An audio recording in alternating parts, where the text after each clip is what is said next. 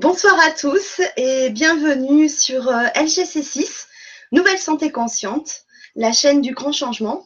Donc je suis Fanny et je suis ravie euh, de vous retrouver ce soir. Alors ce soir, j'ai le grand plaisir de recevoir euh, Violaine Lasserre, hypnothérapeute et coach pour sortir de l'emprise psychologique. Alors bah, Violaine, bonsoir.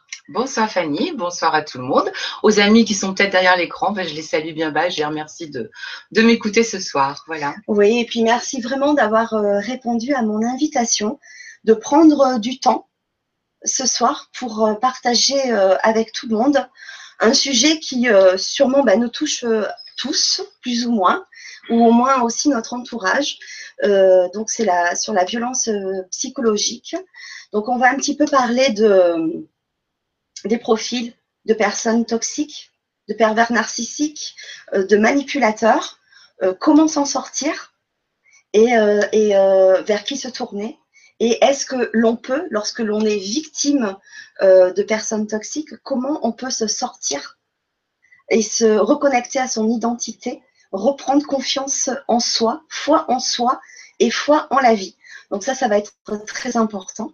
Alors avant de commencer, euh, je voudrais déjà tout particulièrement remercier toutes les personnes qui m'ont envoyé de gentils euh, et doux messages suite à la Vibra conférence du 5 janvier.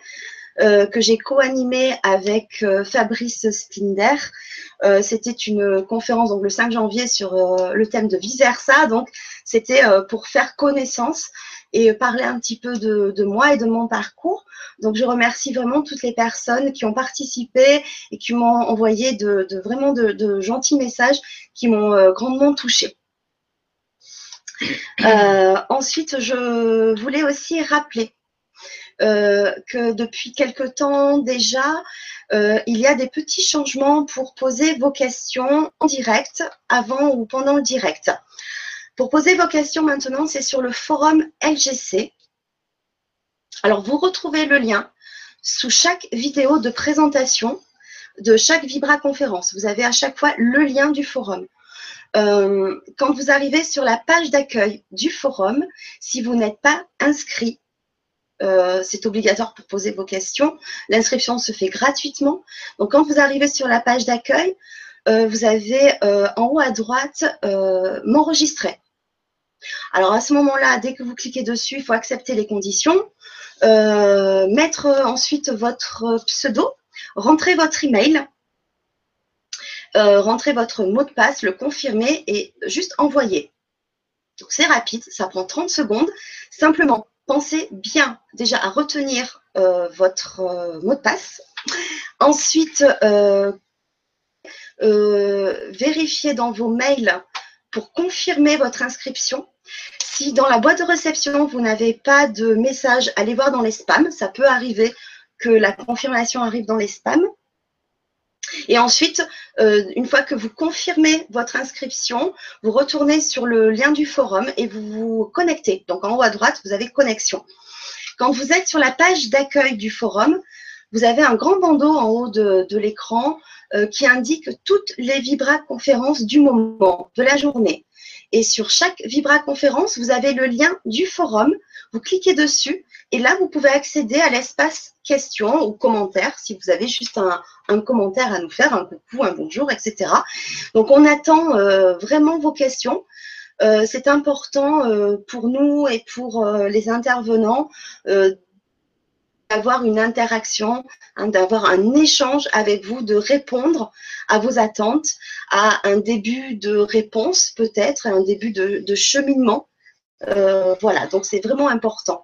Donc on attend euh, patiemment euh, vos questions. voilà, donc bah écoute, ben, on va commencer déjà à prendre bah, connaissance de qui tu es. parce que moi j'ai vraiment hâte de partager ce moment avec toi pour euh, plusieurs raisons. Parce que déjà, je t'ai entendu en conférence au mois de décembre. Je vous en avais parlé lors d'une conférence. Euh, il y a eu une, journée euh, bien-être à Sifour organisée par l'association Mois par Mois. Et j'ai rencontré Violaine vraiment par hasard parce que je n'avais pas prévu forcément dans la journée de voir les conférences. Et puis c'est vrai que en errant dans un couloir, j'ai entendu Violaine parler de pervers narcissique et c'est vrai que ça m'a attirée. je me suis dit, allez, je vais aller voir ce que cette dame a à dire. Et là, j'étais subjuguée par, par tes paroles, par ton contenu, par ton discours, par tout ce que tu avais à apporter euh, trouvé ça très intéressant. Et c'est vrai que très vite, on a organisé une Vibra conférence parce que j'avais envie de le partager avec vous, parce que c'est vrai que ça fait partie euh, aussi de la santé euh, mentale, enfin au-delà de, tout. Physique, émotionnel, psychique. voilà. oui, voilà, absolument. C'est vraiment très, très important parce que soit vous êtes conscient vous êtes en présence dans votre vie d'une personne euh, euh, toxique, manipulatrice ou perverse, euh, ou alors vous ne pouvez pas encore mettre de mots, et c'est pour ça que ça va être important que tu redéfinisses ces, ces types de personnages, comment on peut les reconnaître, si, toutefois. Oui, oui, si, si. Voilà. Alors, des fois, il y a des, quelques subtilités, j'imagine, mais mm. quand même, elles sont quand même reconnaissable. Et puis, euh, comment euh, vous en sortir Qu'est-ce qu'on peut faire pour, euh, pour se sortir et s'éloigner peut-être de ces personnes manipulatrices. Voilà, donc je te laisse te, te, présenter. D'accord, ça marche. Expliquer un petit peu ton parcours. Oui, je vais essayer. donc voilà, je m'appelle Violaine Lasserre. Euh, à la base, je suis infirmière et j'ai opéré un grand virage dans ma vie il y a quelques années de ça, suite à des tas de, de parcours euh, euh, que je vous épargnerai ce soir parce que ça présente un intérêt très modeste. Donc euh, j'ai vraiment essayé de raccrocher ma blouse blanche parce que je pensais que j'avais déjà suffisamment donné par rapport à ça et j'avais vraiment envie de faire quelque chose qui me portait. J'avais autre chose comme projet pour moi. Donc je me suis convertie et je, je me suis formée à l'hypnose et à la PNL. Donc euh, je suis certifiée en hypnose et en PNL. Je suis donc installée depuis deux ans et je fais du coaching avec ces deux outils de base là. Mm. En plus, euh, j'utilise aussi l'outil de la psychogénéalogie parce que je crois beaucoup aux transmissions inconscientes. Il y a celles qu'on connaît, puis il y a celles qu'on se trimballe et qu'on connaît pas, et qui sont euh, sacrément euh, importantes et qui font, qui, qui, tiennent une grande part dans notre personnalité. La personnalité, je le rappelle, c'est le personnage. Le personnage euh, au niveau de chez les chez les euh, chez, chez, les Grecs ou chez les ou chez les Latins à l'époque, nos, nos, nos, anciens ancêtres, le personnage c'était celui qui portait un masque. La personnalité c'est donc le masque qu'on porte. Et c'est certainement pas la personne qu'on est dans le fond. Voilà. Donc les transmissions inconscientes, c'est pour ça que j'ai voulu travailler mmh. aussi avec la psychogénéalogie comme outil, parce que c'est en fait euh, ce qu'on a l'impression, ce, ce qu'on se met tous les matins comme masque pour aller se montrer euh, bah, dans son lieu de travail, avec ses amis, euh, etc. Puis dans le fond, à l'intérieur, des fois, on est un petit peu différent euh, de ce qu'on montre, comme ça. Ensuite, j'ai des tas d'autres outils qui sont qui sont inhérents à mes formations d'infirmière. J'ai fait, j'ai travaillé la bien-traitance. voilà, je travaille sur, sur, sur, beaucoup de choses. Et euh, à un moment donné, j'ai voulu, c'était pas mon projet il y a deux ans en arrière, mais ça l'est devenu très rapidement. Il y a des choses qui se sont réactivées dans ma vie, des amis autour de moi qui avaient besoin de moi, qui étaient dans des moments très difficiles. Qu'en fait, euh, j'avais un outil formidable parce que j'avais des connaissances déjà et que j'ai depuis actualisé plus, plus, plus, plus, plus. Et donc, je me suis formée. Euh, à ce que j'appelle moi le coaching de sortie d'emprise, c'est-à-dire euh, l'aide aux personnes qui sont sous euh, violence psychologique. Plus particulièrement euh, les violences qui sont intrafamiliales, mais elles existent évidemment dans toutes, les, dans toutes les autres sphères, ça peut être au travail, etc. Et pour que ça soit plus clair, un, une expression, un mot qu'on emploie beaucoup plus souvent, on parle donc de pervers narcissiques. Donc en fait, c'est les personnes qui sont victimes de personnalités perverses narcissiques. Voilà. Donc, euh, donc c'est pas du tout, c'est pas que tout mon travail, loin de là, parce que je rappelle que je suis hypnothérapeute et coach et que donc je travaille sur des tas d'autres problématiques. Mais entre autres, j'ai cette euh, particularité-là de tendre la main à ceux qui sont euh, au fond du trou, à ceux qui savent pas comment s'en sortir, parce que euh, une fois qu'on est passé par euh, ce tsunami-là, j'en parlerai un peu plus tard, euh, bah de toute façon, euh, on s'en sort forcément, sans doute beaucoup plus fort, parce Mm. que euh, en fait, on a réussi à s'interroger sur ce qui on était. Et puis, quand on traverse des épreuves, vous savez bien qu'on en sort en général quand même plus fort. Et voilà. Donc, tout mon travail, une grande partie de mon travail consiste en ça. Et en tout cas, ce soir, c'est de ça dont on va parler Oui. précisément. Voilà. Alors j'avais envie vraiment qu'on en parle Mmh. parce que comme je disais, euh, il y en a croire de personnes qui sont confrontées à ce genre de, de personnages Euh, et donc c'était important que pour moi de d'en parler à un moment donné. Donc voilà, c'est je pense le, le bon moment. Ben, Voilà. C'est parfait, oui, tout à fait. C'est le bon moment, effectivement, puisque c'est celui-là, c'est forcément le bon moment. C'est toujours. On est d'accord. Alors comment euh, Tu voulais pas nous lire un petit truc? Alors oui, Pas tout de Euh, suite, peut-être. Oui, et ben finalement oui, parce que tu le dis, euh, c'est chouette. C'est vrai que ce matin, en allumant Facebook, j'ai un ami très proche qui a partagé une, une citation.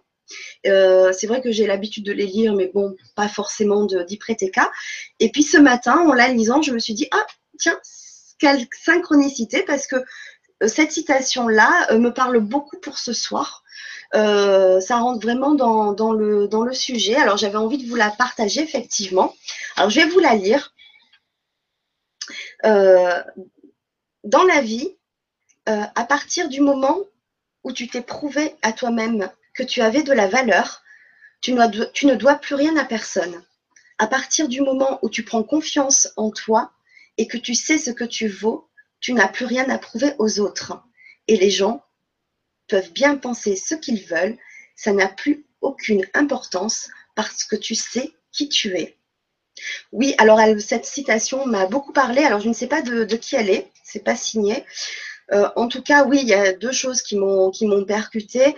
C'est que tu as de la valeur. Euh, tu, oui, euh, c'est vrai que quand on est confronté à des personnes toxiques, pervers narcissiques manipulatrices, enfin quand on est sous emprise psychologique de façon générale, on perd notre identité, on n'a plus confiance en soi et donc on n'a plus conscience de sa propre valeur.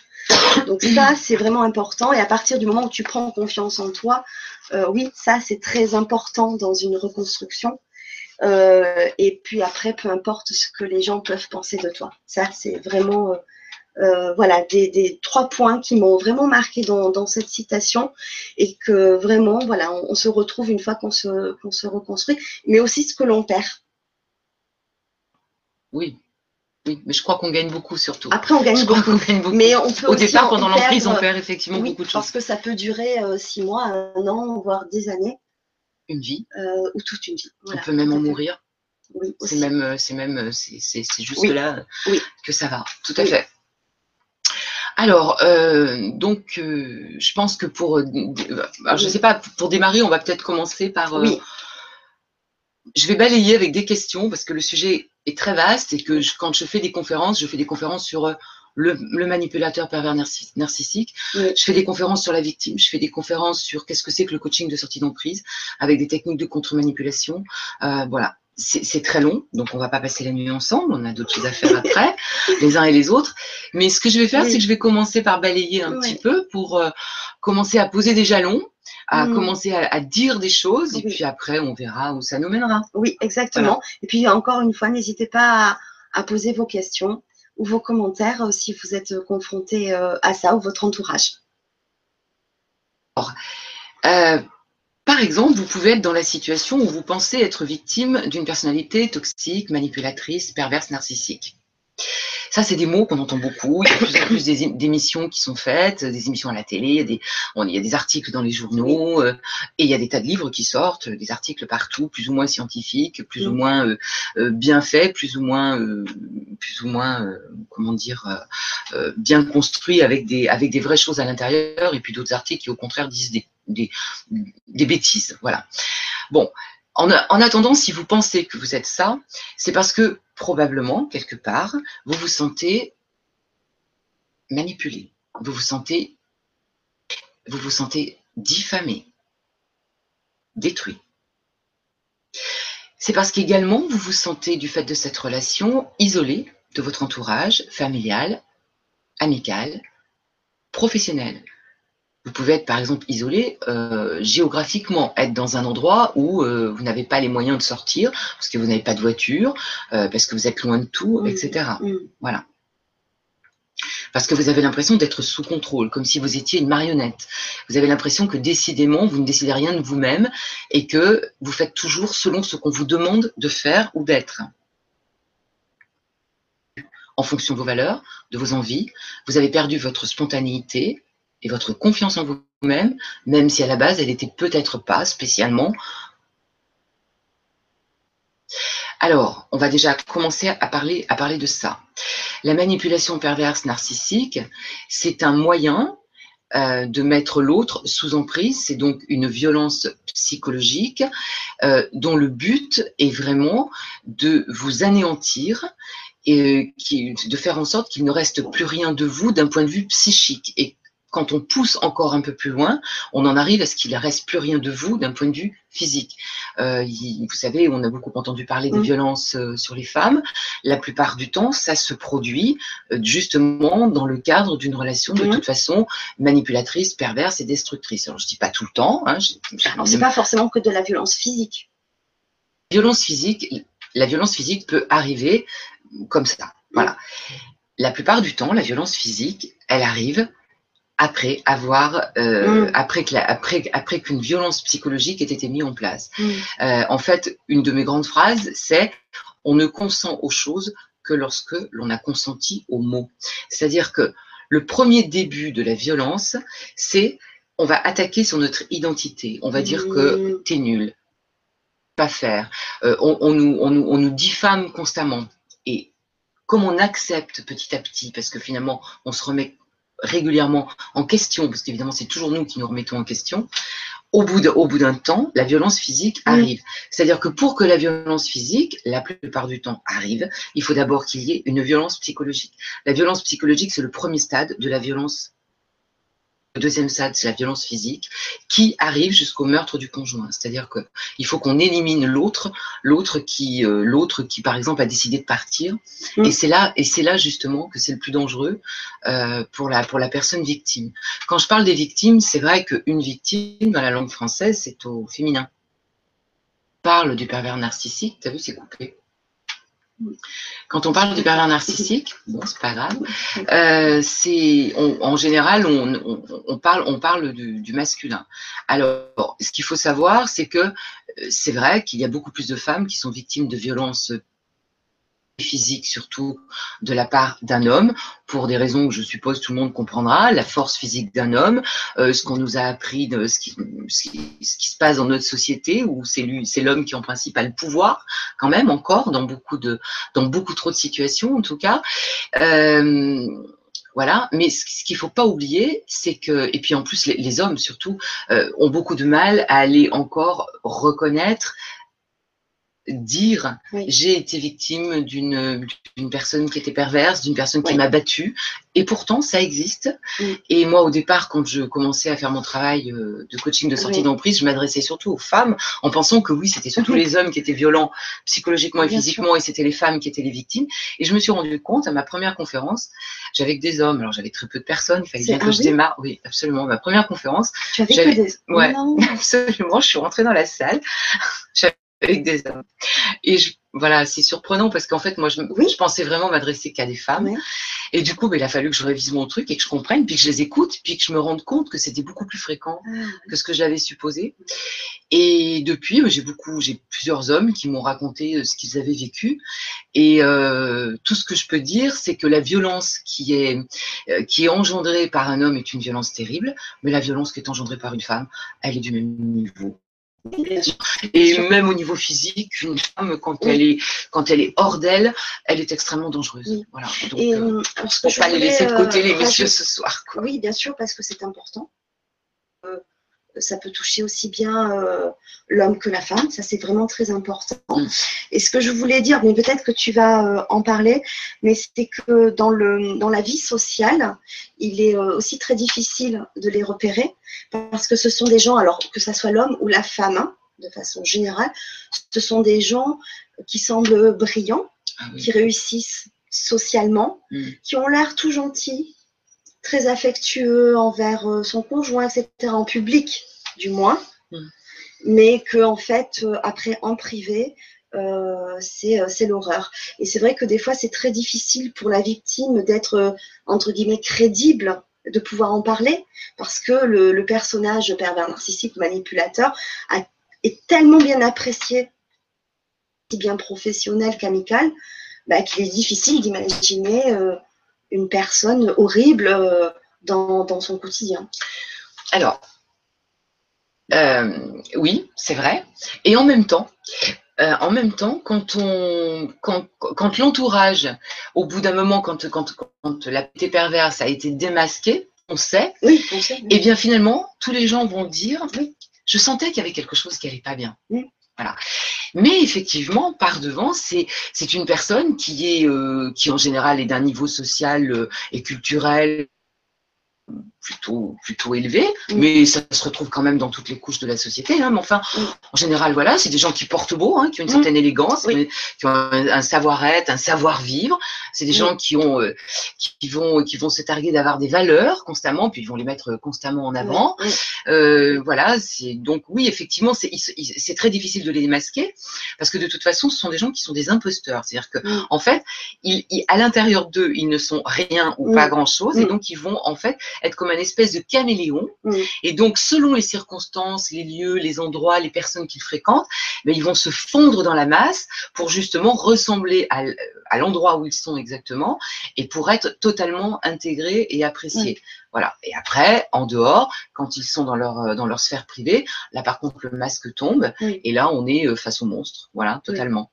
Donc euh, donc oui, ce sont des gens qui qui sont là euh, uniquement pour euh, pour euh, pour jouer la comédie, pour faire croire euh, pour faire croire qu'ils sont des personnes bien, euh, et ils sont absolument tout l'inverse.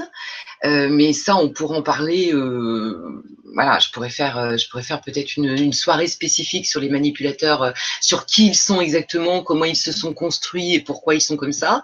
Euh, on- alors, il y a, y a- y a des tas de théories. Enfin, il y a plusieurs, quelques théories par rapport à ça. Euh, on pense que de toute façon, c'est sans doute des enfants qui ont été euh, euh, dans leur prime enfance. la plupart du temps, ça a été sans doute des enfants rois. Et en tout cas, c'est des enfants auxquels on n'a pas posé les limites. Alors, quand on dit poser les limites, ça veut dire que tout simplement, on leur a pas, on leur a pas permis de se confronter à la frustration Mm. et et la frustration qui fait qu'une fois qu'on est confronté à cette frustration-là, on se rend compte qu'on est capable de la dépasser, que bien que oui, effectivement, je peux pas tout avoir, malgré tout, finalement, je me rends compte que je peux quand même vivre. Voilà. Et c'est des enfants donc à qui on a sans doute beaucoup trop donné.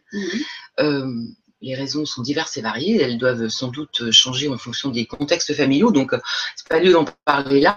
Mhm. Mais c'est donc des gens qui, en gros, un peu l'enfant roi et qui finalement bah, décident que ça Mhm. doit être euh, comme ça tout le temps. Mhm. Voilà.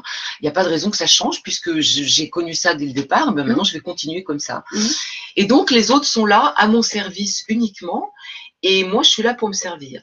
Et donc, je suis en plus totalement détachée de tout affect. C'est-à-dire que c'est pas des gens qui aiment. C'est pas des gens qui aiment et c'est pas des gens qui éprouvent de la compassion. Ils vous voient souffrir. Euh, alors, ils peuvent éprouver un malin plaisir ou ils peuvent même complètement en être totalement détachés, rien, ne rien éprouver du tout. Quelque part inhumain. Même si ils prétendent tout l'inverse, parce qu'ils vont faire des trémolos, etc., ils vont vous dire qu'ils vous aiment et tout. En fait, c'est totalement faux. C'est totalement faux. Voilà.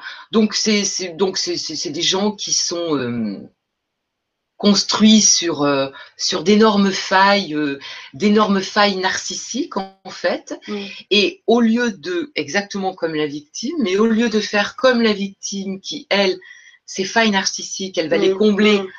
En essayant de trouver quelqu'un qui va venir les combler, bah lui, euh, il dit moi, Oui. moi je vais prendre à toi. Voilà. C'est-à-dire la victime, elle, elle dit donne-moi pour combler le manque à l'intérieur de moi. Et lui, il dit mais attends, moi je vais te prendre à toi. Et c'est pour ça que le couple pervers-victime fonctionne si bien parce qu'en fait c'est exactement comme les pièces d'un puzzle. C'est comme si on avait pris un puzzle, qu'on l'avait jeté en l'air, il est sur la table, et toutes les pièces, les unes après les autres, on les prend et elles s'imbriquent parfaitement. C'est-à-dire que la blessure, euh, la blessure du pervers va exactement aller avec la blessure de la victime et ainsi de suite. C'est pour ça que ça fonctionne si bien. Voilà. Alors ce qu'il faut savoir aussi quand même, euh, c'est que la victime, c'est pas forcément une victime parce que c'était une victime. On s'imagine souvent qu'une victime, c'est quelqu'un de faible, quelqu'un qui n'a pas de caractère, c'est quelqu'un euh, qui n'a pas d'idée, c'est quelqu'un euh, pas vivre vraiment mm. comme il faut. Alors qu'en mm. fait, c'est exactement tout l'inverse. Et ça, ça c'est un des premiers trucs qu'on dit en coaching de sortie d'emprise quand il y a une victime qui, vient, qui vient nous voir, que ce soit un homme ou une femme. On lui dit, mais c'est parce que vous aviez tellement de valeur que vous l'avez attiré. C'est certainement pas parce que vous étiez nul. C'est tout l'inverse. C'est parce que vous aviez tellement de valeur à l'intérieur de vous que vous avez attiré le pervers. Un pervers, jamais, une personnalité perverse narcissique, jamais ne sera attiré par quelqu'un qui n'a pas une vraie construction à l'intérieur de lui. C'est tout l'inverse. Parce que cette personne-là elle, elle n'a rien à l'intérieur d'elle. Et c'est pour ça qu'elle est envieuse et qu'elle va chercher à sucer le sang, à vampiriser l'autre. Elle se nourrit? Absolument. Mais on ne, on ne peut ne se nourrir que de, que de ce qui existe. Donc la victime, très souvent, c'est ça, c'est un, discours qui est très important. Ça. Très souvent, on imagine la victime comme quelqu'un vraiment, un personnage sans consistance, quelqu'un qui quelque part le veut bien, alors que la plupart du temps, quand on regarde les cursus des victimes, avant de rencontrer le pervers, mm-hmm. c'était des gens qui étaient très bien installés dans leur vie, euh, qui avaient des tas d'amis, qui avaient un métier, des gens qui étaient eux-mêmes solaires, quoi, des mm-hmm. personnalités solaires. Et euh, bah, il se trouve que voilà, elles ont rencontré cette personne-là qui, qui a su appuyer justement sur la faille, sur le besoin, sur le truc, et ça a fonctionné parfaitement. Alors très souvent, il faut dire qu'on appuie très souvent ce qu'on appelle, il y a une espèce de déconstruction qui, qui, qui, qui est de ce moment-là, c'est-à-dire qu'on peut être dans des, dans des moments de vie où on est au chômage, où on sort d'une maladie, où on a vécu un deuil, un divorce, une séparation, n'importe quoi, des trucs où on est un peu fragilisé. Donc du moment qu'on est un peu fragilisé, bah, c'est plus facile, c'est comme une espèce de brèche qui est à l'intérieur de nous, et du coup c'est plus facile pour que quelqu'un vienne euh, s'immiscer. Mais à la base, une victime, c'est quelqu'un qui au contraire est quelqu'un de fort, quelqu'un qui est qui est plein de belles énergies, quelqu'un qui a qui a qui a une véritable vie sociale, euh, et qui a qui voilà, qui est quelqu'un de quelqu'un de fort en fait. C'est vrai que c'est difficile euh, d'imaginer quelqu'un justement qui a des valeurs et quelqu'un de fort. Euh, de se perdre complètement face à quelqu'un qui vient la, vampiriser. Euh, c'est vraiment difficile. Alors, bah, c'est facile. Si pourtant, je vais t'expliquer pourquoi. Je vais t'expliquer comment. qui est-ce qui rêve pas au prince charmant?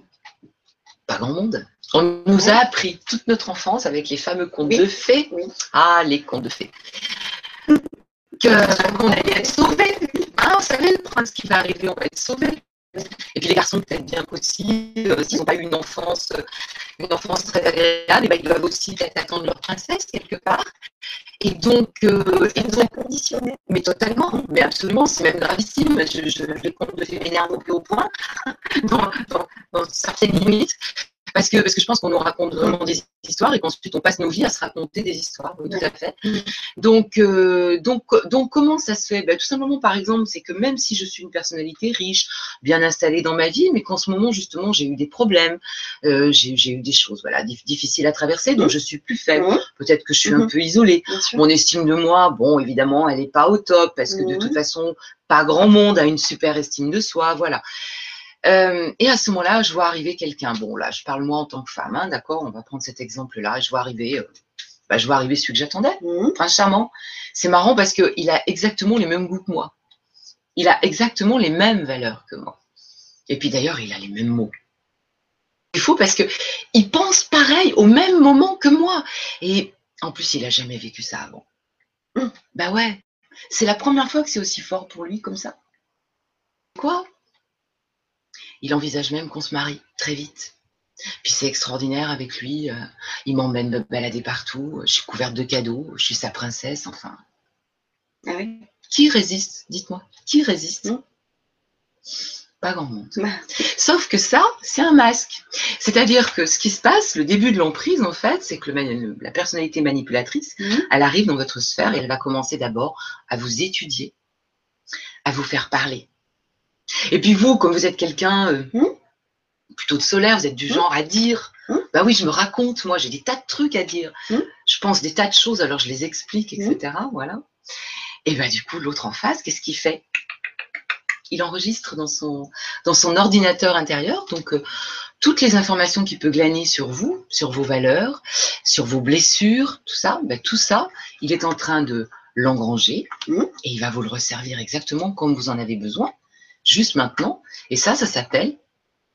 Voilà. Par contre, après, dans un deuxième temps, une fois que la proie, elle sera ferrée, parce que voilà, on se dit, mais enfin, c'est incroyable, j'ai enfin trouvé exactement la personne qu'il me fallait, c'est formidable. Ouais, ouais, ouais. Une fois que la proie est ferrée, à ce moment-là, l'emprise vraiment va commencer à s'installer avec des phases de violence psychologique et puis à nouveau des Ouais. phases de lune de miel. On parlera de la violence psychologique tout à l'heure, un petit peu plus tard. Mais il ne faut pas non plus se méfier de tous les hommes qui sont charmants. Ah, mais bien sûr que non. Oh, mais heureusement que là, il y en a plein des charmants. Bonjour les messieurs charmants et les dames charmantes, bien sûr, tout à fait. Oui. Non, bien sûr que non. Bien sûr que non. Alors, moi, ce que je dis hein, toujours, après, moi, hein. ce que je dis toujours, vous savez quoi? Une vie, c'est quand même super long. Prenez votre temps. Prenez votre temps. Ça va toujours très très vite. Parce que le pervers, c'est quand même quelqu'un qui, ou la Oui. perverse, Oui. c'est quelqu'un qui, qui est pressé. Donc il va faire ce qu'il faut, en principe. Alors après, c'est bien sûr, il peut y avoir des cas qui ne rentrent pas dans, dans ce que je suis en train de dire précisément. Mais en général, quand même, ça se produit comme ça. Et donc, euh, ça va très vite, ou à un moment donné, ça va basculer et on va se rendre compte qu'il y a, y y des petits signes d'alerte. Et puis, toutes les personnes qui sont sorties Mm. d'emprise disent toutes, il n'y en a pas une qui le, qui le dit pas, que quand, quand maintenant elles repensent à comment ça s'est passé dès le départ, bien qu'elles Ouais. étaient sous le charme, il y avait toujours quelque chose qui faisait dire Ah, c'est ah, je me sens, il y a quelque chose. Vous savez, c'est l'histoire de la petite voix, la petite voix qu'on a tous et que la plupart du temps on ne veut pas entendre. Eh bien, toutes les personnes, absolument toutes, qui sont sorties d'emprise, Mm. disent, il y avait cette petite voix qui me le disait. Sauf que, comme je suis une petite fille élevée au biberon du conte de fées, moi j'ai envie de croire à ce conte de fées qui m'arrive, parce que je sais que j'en ai loin de ça, je, je le vaux, je, je, je veux Oui, cette je le mérite vie-là, aussi. je le mérite. Bien. Et là, il est là, mon prince, Mm. ou elle est là, ma princesse. Mm. Donc, il y a une petite voix. Ah, pas grave, je m'en fous. Ouais, pas grave. Et puis, si jamais j'ai un copain ou une copine dans mon entourage qui me dit Ah, quand même, tu ferais bien de te méfier. Moi, ton mec, je le trouve un peu. Mm. Non, c'est pas grave, j'écoute pas. J'écoute pas, c'est trop bien avec lui. Voilà, Mm. j'écoute pas. Que voilà, c'est après qu'on s'en rend compte. Donc, c'est quand même euh, plutôt de cette manière-là que ça se met, que ça se met en place. Ben, Je veux dire, les, les, les, les tout débuts, quand on ferre Oui. le poisson. Voilà. Oui. Voilà. Alors euh, là, on parle effectivement d'une rencontre euh, à l'âge adulte, etc. Est-ce que l'on peut aussi avoir un frère, une sœur, un parent euh, Alors, pervers oui. narcissique, manipulateur Alors, alors, bien sûr. D'ailleurs, c'est un de mes grands, quelque chose qui me qui m'intéresse beaucoup, ça Oui. aussi, euh, c'est que en fait, quand on est, on se rend compte que pour beaucoup de, de, de, de victimes de personnalités Mm. Perverses et manipulatrices et toxiques, etc. En fait, c'est parce qu'elles ont eu elles-mêmes, euh, elles ont été construites comme ça, elles ont été construites avec un parent manipulateur, un ou deux. hein. Quand on n'a pas de chance, on cumule hein, carrément. Euh, des fois, il suffit d'un seul, ça suffit bien pour faire des superbes dégâts. Donc oui, alors on appelle ça les parents toxiques, ouais, voilà. Alors les parents toxiques, alors là, ça donnerait aussi lieu à des tas de, une, une autre vibra-conférence un autre jour. Mais c'est-à-dire qu'en fait, on nous a appris effectivement à être aimé à condition de quelque chose, à faire plaisir, à se soumettre. Euh, on nous a, euh, on nous a appris euh, à ne pas avoir de désir, à n'exister que dans que, que, que que dans le regard de l'autre et que dans la satisfaction de ce que l'autre demande qu'on soit, voilà, soi-même. Donc en fait, on a déjà, on a déjà appris à se taire, on a déjà appris à ne pas éprouver nos émotions, ou en tout cas à les éprouver, à les mettre vite de côté, parce Oui. qu'on n'a pas le droit, elles sont pas légitimes, on n'a pas le droit de, de, de, de, de- les ressentir. Euh, on nous a appris à supporter une violence psychologique avec, euh, on est rabaissé aussi, euh, voilà. On a peut-être aussi appris la violence euh, physique. Hein, voilà. Euh, peut-être bien aussi une certaine forme de violence euh, sexuelle, Mhm. pourquoi pas. Euh, voilà, donc en fait, effectivement, euh, on retrouve très souvent, Mhm. mais très souvent, parmi les personnes qui ont été, viol- qui ont été Ouais, victimes de violences ouais. psychologiques Mhm. à l'âge adulte, des violences qui ont été déjà, qui, ont, pr- qui ont, on va dire, préparé le terrain largement. Voilà. Et donc, ça veut dire qu'en fait, on est vraiment dans un scénario de répétition. Oui. Mhm. C'est ça. En fait, on a appris que l'amour, il était maltraitant quand on Mhm. était un enfant. Et donc, on continue de se dire que finalement, bah oui, on, l'amour qu'on a, bah, il est maltraitant parce que c'est que comme ça qu'on Oui, a le droit d'être aimé. parce qu'on sait pas ce et on pense que c'est la autrement. normalité, C'est ça. et, et du coup, on va le, le, Absolument. euh, après. D'accord. Absolument. Voilà. Euh, je vois qu'on a une petite, euh, un petit commentaire de. Alors, de Marie-Ange qui nous dit Fanny, bonsoir à toutes les deux et merci de nous faire découvrir Violaine Lasserre. Il y a peu de temps que j'ai voulu reconnaître que j'étais manipulée. J'ai compris que ma maman m'avait manipulée toute ma vie. Donc voilà, on en parlait hein, justement des parents. J'ai 58 ans papa étant euh, décédé en décembre 2015. Et depuis cette date, nous avons la charge de maman. Et là, nous voulons la mettre en maison de retraite pour pouvoir avancer dans ma propre vie. Mais maman fait le forcing, elle me pourrit la vie. Mais le hic, c'est que je suis quand même un peu perturbée de devoir la placer. Je ne sais peut-être pas lui dire avec les bons mots. Pouvez-vous me dire comment m'y prendre? Merci pour votre réponse. Belle soirée lumineuse à nous tous. Bon, alors là, c'est une question qui est, qui est un petit peu. Comment dire? Elle est un peu curieuse parce que, bon, en plus, je suis infirmière à la base. Oui. Et les placements, les, personnes âgées, bon, je connais très bien aussi, les maisons de retraite, tout ça. Donc voilà. Moi, écoutez, euh, franchement, mon travail d'hypnothérapeute et de, coaching de sortie d'emprise ici, je crois qu'il n'a pas vraiment lieu d'être. Donc, je vais plutôt vous parler avec euh, la voix d'une infirmière pour vous dire d'abord que, d'abord, je connais pas l'âge de votre maman, je connais pas euh, sa pathologie, si elle a des troubles psychiatriques liés à la vieillesse ou si elle, est, ou si elle a eu des, des, troubles physiques qui font qu'elle est plus capable de subvenir elle-même à ses besoins et que de toute façon, on peut pas placer quelqu'un comme ça, euh, à moins qu'il y ait une décision médicale parce qu'elle est en danger. Donc déjà, je je vois pas en quoi je peux vous aider là. Euh, après, vous pouvez peut-être négocier avec elle, mais je pense qu'il faudra aussi négocier avec la maison de retraite parce que on peut pas placer les gens comme ça quand même en maison de retraite.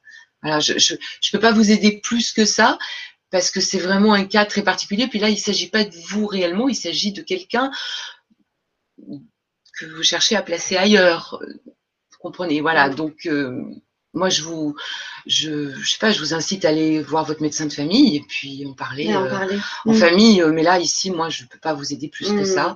Mais je vous souhaite du courage. Voilà. Oui. Voilà. On Mais va, pas plus. Hein. oui. On va continuer un petit peu avant de continuer sur les questions. Allez, Oui, je te laisse d'accord. continuer. Très bien. Allez. Alors, par exemple, quand vous êtes sous emprise, euh, on peut dire que vous vous reconnaissez pas par rapport à la personne que vous étiez à un moment donné. Vous avez même honte de ce que vous acceptez. Mm. Vous vous sentez coupable, faible et lâche. Alors, vous vous reconnaissez pas parce que justement, il y avait des choses que vous acceptiez pas dans votre vie. Vous saviez que ça, ben non, c'était pas pour vous. Vous aviez pas envie ni de le faire, ni euh, voilà, ni de le voir. Bon, et donc du coup, vous avez honte. Et ça, la honte, c'est un des gros, gros, gros leviers. Euh, C'est-à-dire que quand on est sous emprise, eh bien, en fait, on a honte de ce qu'on est devenu Mm. et on a honte de ce qu'on accepte. Donc, du coup, on en parle de moins en moins. C'est-à-dire que l'isolement dont je parlais tout à l'heure, où euh, effectivement le pervers s'arrange euh, pour vous isoler de vos amis, de votre famille, euh, même, même vous, vous dire de ne plus tra- travailler, par exemple, de ne plus avoir de voiture, bah, vous emmener au fin fond de la campagne pour que vous puissiez plus sortir de chez vous. Et en même temps, il va activer le levier de la honte parce qu'il va vous faire accepter des choses que dans le fond, n'avez pas envie d'accepter. Alors, ça peut être des choses dures, mais ça peut être, ça peut être comme euh, arnaquer quelqu'un de votre entourage, euh, faire euh, des faux papiers. Enfin, ça vraiment, il y a, il y a tout un panel de choses qu'on fait euh, et dont, dont on est dont on n'est vraiment pas satisfait, mais en même temps, comme on tient absolument à conserver l'amour de cette personne, on, on s'astreint à le faire et à l'intérieur de soi, on est très mal par rapport à ça. Ouais. Donc en fait, on a honte et puis on a on a, on a honte au point qu'on peut même pas en parler aux autres et qu'on veut même pas montrer quelle personne on est devenu. Donc en fait, on s'isole encore davantage, on, on appelle encore moins les copines qu'avant, euh, quand on a encore la possibilité de pouvoir les appeler, parce que très souvent la ligne téléphonique, euh, elle est soit surveillée, soit elle est coupée, soit c'est que à certaines heures, mm. etc.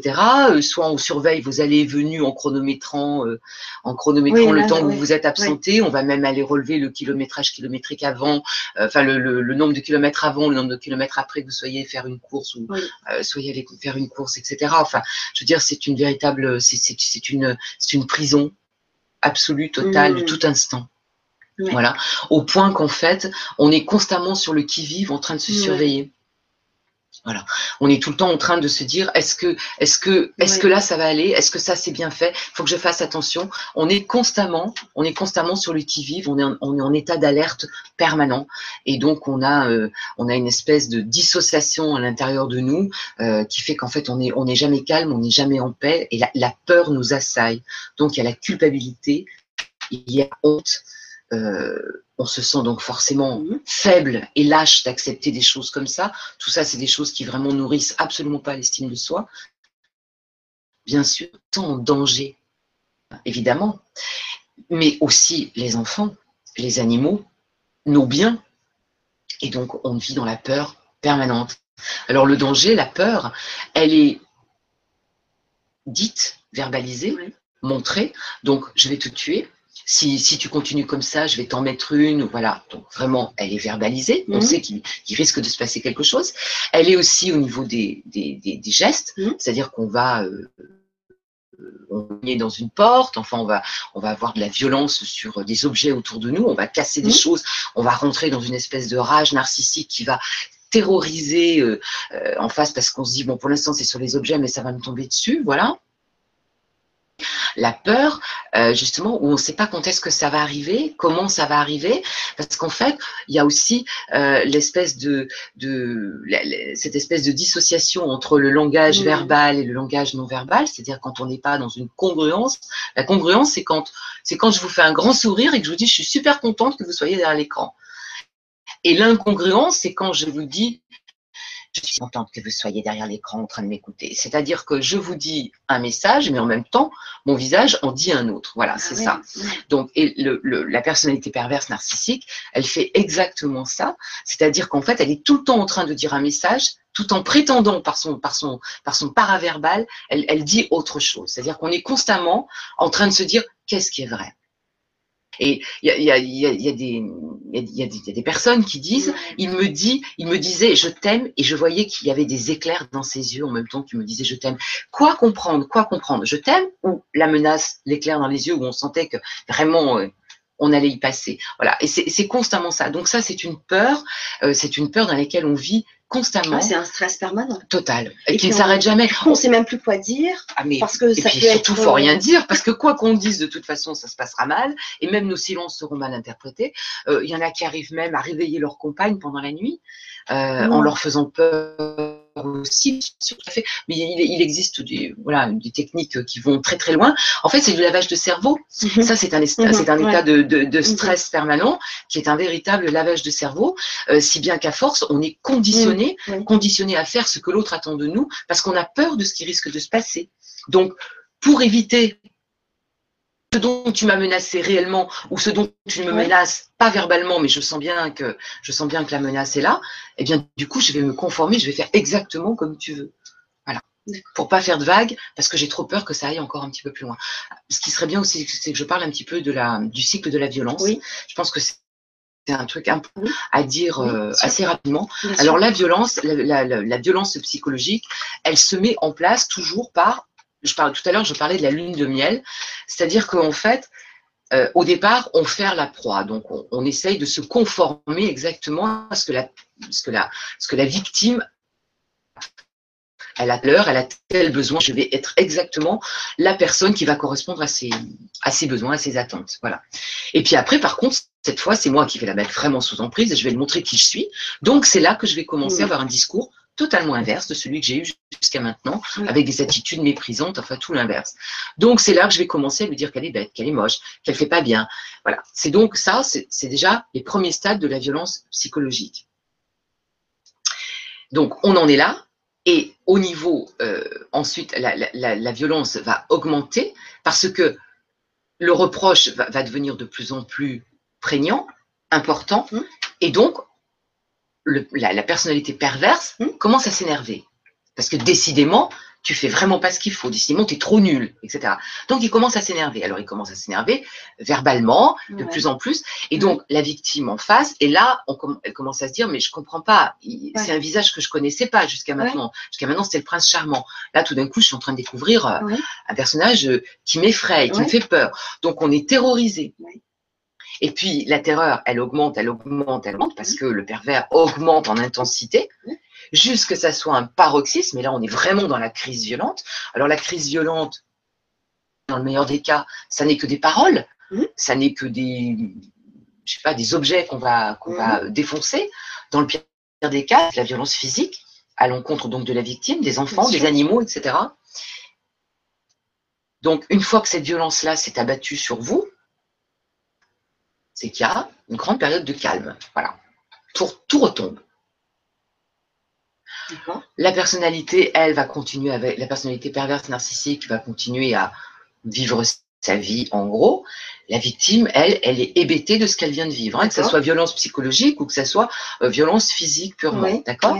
Et puis, donc elle est là, évidemment, vous imaginez après un épisode de violence dans quel état on est. C'est comme si on vient de, de, de, de, de, je sais pas, d'avoir un accident de voiture où bon, on s'en est sorti indemne, Ouais. mais quand même on a eu une peur et on est dans, un- dans une sorte de stress euh, paroxystique. D'ailleurs, on parle de, de, de stress post-traumatique euh, qui sont, euh, qui sont, voilà, il il y a vraiment des tas de choses à dire là-dessus aussi. C'est un stress maximal, en fait. Et, et ensuite, si vous voulez, le, le- le pervers narcissique va, va nier exactement ce qui s'est passé, ou en tout cas va carrément beaucoup minimiser ce qui s'est passé. Oui. Oui, mais enfin quand même, t'exagères. Oh, mais tu prends toujours tout mal, alors qu'il il vous a quand même mis deux super baffes, ou alors qu'il vous a menacé qu'il allait vous égorger la prochaine fois. Mais effectivement, c'est vous qui prenez ça super mal. Euh, voilà. Donc il va minimiser tout ça. Et la victime, qui donc vient de passer par la phase euh, je, suis, je suis dans un état d'hyper-violence, je suis terrorisée et tout, et en même temps la victime se dit bon euh, finalement peut-être que j'ai mal compris, Ouais. euh, peut-être que finalement ouais j'exagère, et puis peut-être que si j'avais pas vraiment dit ça, et puis peut-être que si j'avais pas eu ce regard, Mm. peut-être que je l'aurais pas énervé, il est si fatigué en ce moment, il a des problèmes ailleurs, au travail, avec sa famille, je sais pas. Enfin la victime comme d'habitude elle est là pour arranger les choses. Oui, Elle est là pour prendre sur elle, Mm, c'est exactement ça. Donc du coup, elle se dit bon, écoute ma pauvre fille, euh, allez, la prochaine fois Mm. tu feras attention, ça se produira pas comme ça. Donc finalement, qu'est-ce qu'elle fait? Mm. ben, elle accepte ce qui vient de se passer, Oui. d'accord? Elle accepte ce qui vient de se passer.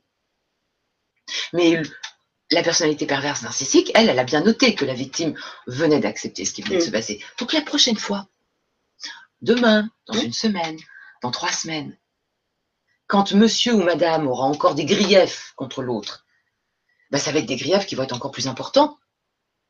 Et puis ensuite, la violence qui va arriver, elle va être encore plus importante que la précédente, parce qu'autrement, ça serait pas marrant de rester au même niveau. Ben non, on va augmenter. On appelle ça l'escalier de la violence. Vous imaginez un escalier, on monte une marche. Ok, cette marche, elle est actée. Donc la, la fois d'après, on peut monter sur la marche d'après, et puis ainsi de suite. Et c'est comme ça qu'on en arrive jusqu'au meurtre du conjoint. Donc, euh, donc en fait, on, on symbolise beaucoup euh, la, la, la violence. On appelle ça du cycle de la violence par une roue, voilà, où on démarre euh, par la phase où il y a la, la montée en pression, ensuite, euh, Mm. ensuite la, la crise violente, ensuite eh ben, il y a le, la victime qui est hébétée et le déni de la situation par la personnalité perverse narcissique, pour enfin repartir à nouveau dans la phase de la lune de miel où tout va bien, etc. Et hop, on redémarre. Oui, Ensuite, fois, le un cycle, cycle, en c'est un cycle complet. Alors, le, voilà, et, et donc tout le coaching d'emprise, de, de sortie d'emprise travaille aussi là, on travaille aussi là-dessus en disant c'est dès le départ que les choses sont inacceptables. Si on commence à accepter un premier palier, on acceptera les paliers qui vont arriver derrière. À moins qu'on arrive à un palier paroxystique, cette fois, on a vraiment peur de Oui. pour sa vie et Oui. c'est là qu'on s'enfuit. Euh, avant voilà. que tu continues Oui, bien sûr. euh, sur ta lancée, je te coupe un petit peu, mais, mais bien sûr. ça fait deux, trois que tu parles aussi de la violence sur les animaux. Tout ce Pourquoi, tout ce qui vous il s'en prend il s'en... Ah, parce, Parce que ça touche. Ah, d'accord, parce que la victime est proche de son animal de compagnie. Bien sûr. Et du coup, c'est Bien faire sûr. du bal euh, Il y en a qui. a- indirectement. mais mais tout à, et puis c'est et puis c'est une forme de c'est pour montrer aussi ah mais euh, on est on est face à des psychopathes qui s'ignorent hein, quand même hein. on est face à des psychopathes qui s'ignorent bien sûr en fait c'est aussi pour dire t'as vu je touche à ton chien t'as vu j'ai tué ton chien par exemple t'as vu ce que je peux te faire? Ils sont capables de faire Bien sûr. Non. ah mais bien bah, ils tuent leur compagne pourquoi ils tueraient pas le chien? D'accord. bah franchement pourquoi? Bien Mm. sûr bien sûr c'est pour montrer puis ça fait une grosse peine quand euh, quand un animal est je sais pas ils peuvent faire mal en tout cas mais ils peuvent Mm. même aller jusqu'à tuer bien sûr mais ils peuvent faire mal à l'animal vous imaginez comme ça peut faire comme Oui. ça peut faire mal à la victime d'avoir son animal qui est euh, maltraité et aux enfants. Et les enfants quel moyen de pression vis-à-vis de la Oui. maman? La maman du coup par exemple hein, si c'est toujours la même chose un couple avec euh, le monsieur qui est pervers et la et la femme qui est victime mais imaginez un enfant qui voit que son chien a été maltraité par le par le par le par le conjoint le voilà et Mm. la, la mère à ce moment-là faire eh ben, elle va en supporter davantage pour que la prochaine fois il n'y ait pas encore de maltraitance sur l'animal parce que mine de rien Oui. Et oui bah oui c'est un moyen de pression ah, c'est des superbes personnages ouais. Ouais. c'est des gens euh, Alors, excuse-moi, parce que je t'ai coupé du coup. Euh, non, je, bon, je, ça fait rien. On va continuer, on va continuer Oui. comme ça. Non, j'étais en train de parler du cycle de la violence parce que Oui, je pense que important. c'est important. Oui. Après, si ça, si jamais ça vous intéresse, vous pouvez aller voir mon site internet. Euh, parce que je pense que j'ai, j'explique le cycle de la violence, j'explique pas mal de choses. Donc, Tu si peux vous rappeler avez, ton site internet? Alors c'est www.centrehypnosethérapeutique.com, tout attaché.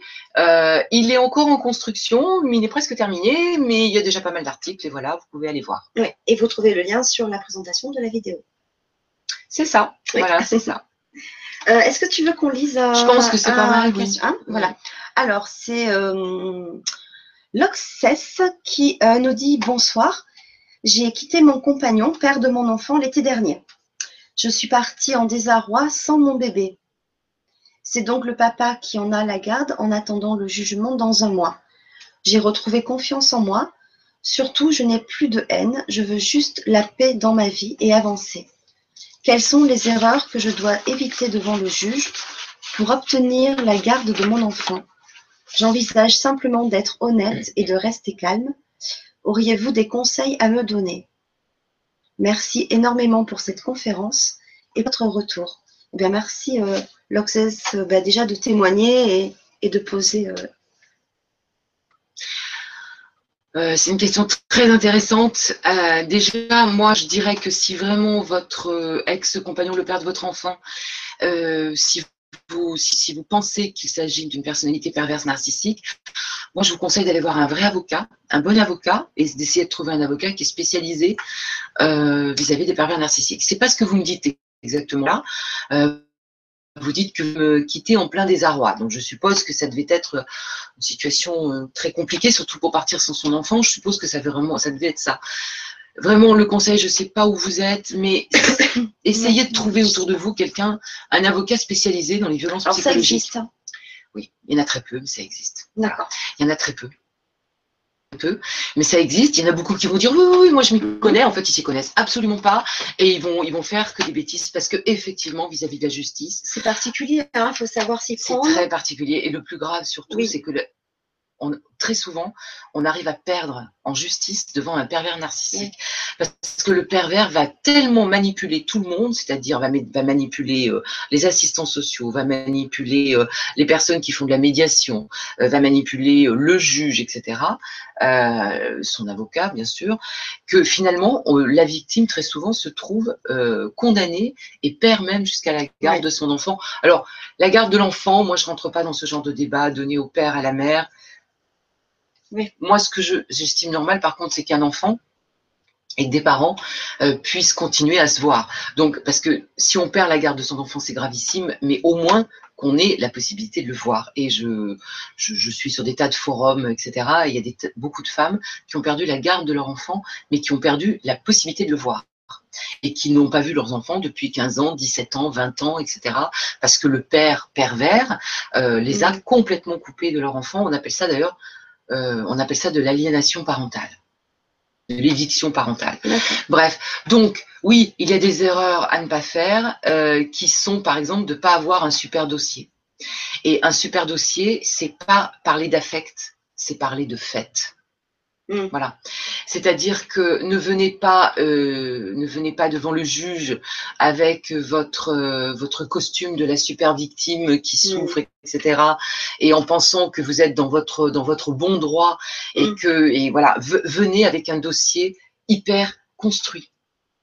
Euh, une procédure avec une personnalité perverse, perverse, c'est pas du tout une procédure classique, c'est une guerre totale, et donc il faut avoir une véritable stratégie. Alors moi, je suis pas un homme de loi, par contre, je peux donner quelques petites, euh, quelques petites pistes, mais vraiment Mhm. la première piste, c'est d'essayer de trouver quelqu'un qui va monter une véritable stratégie.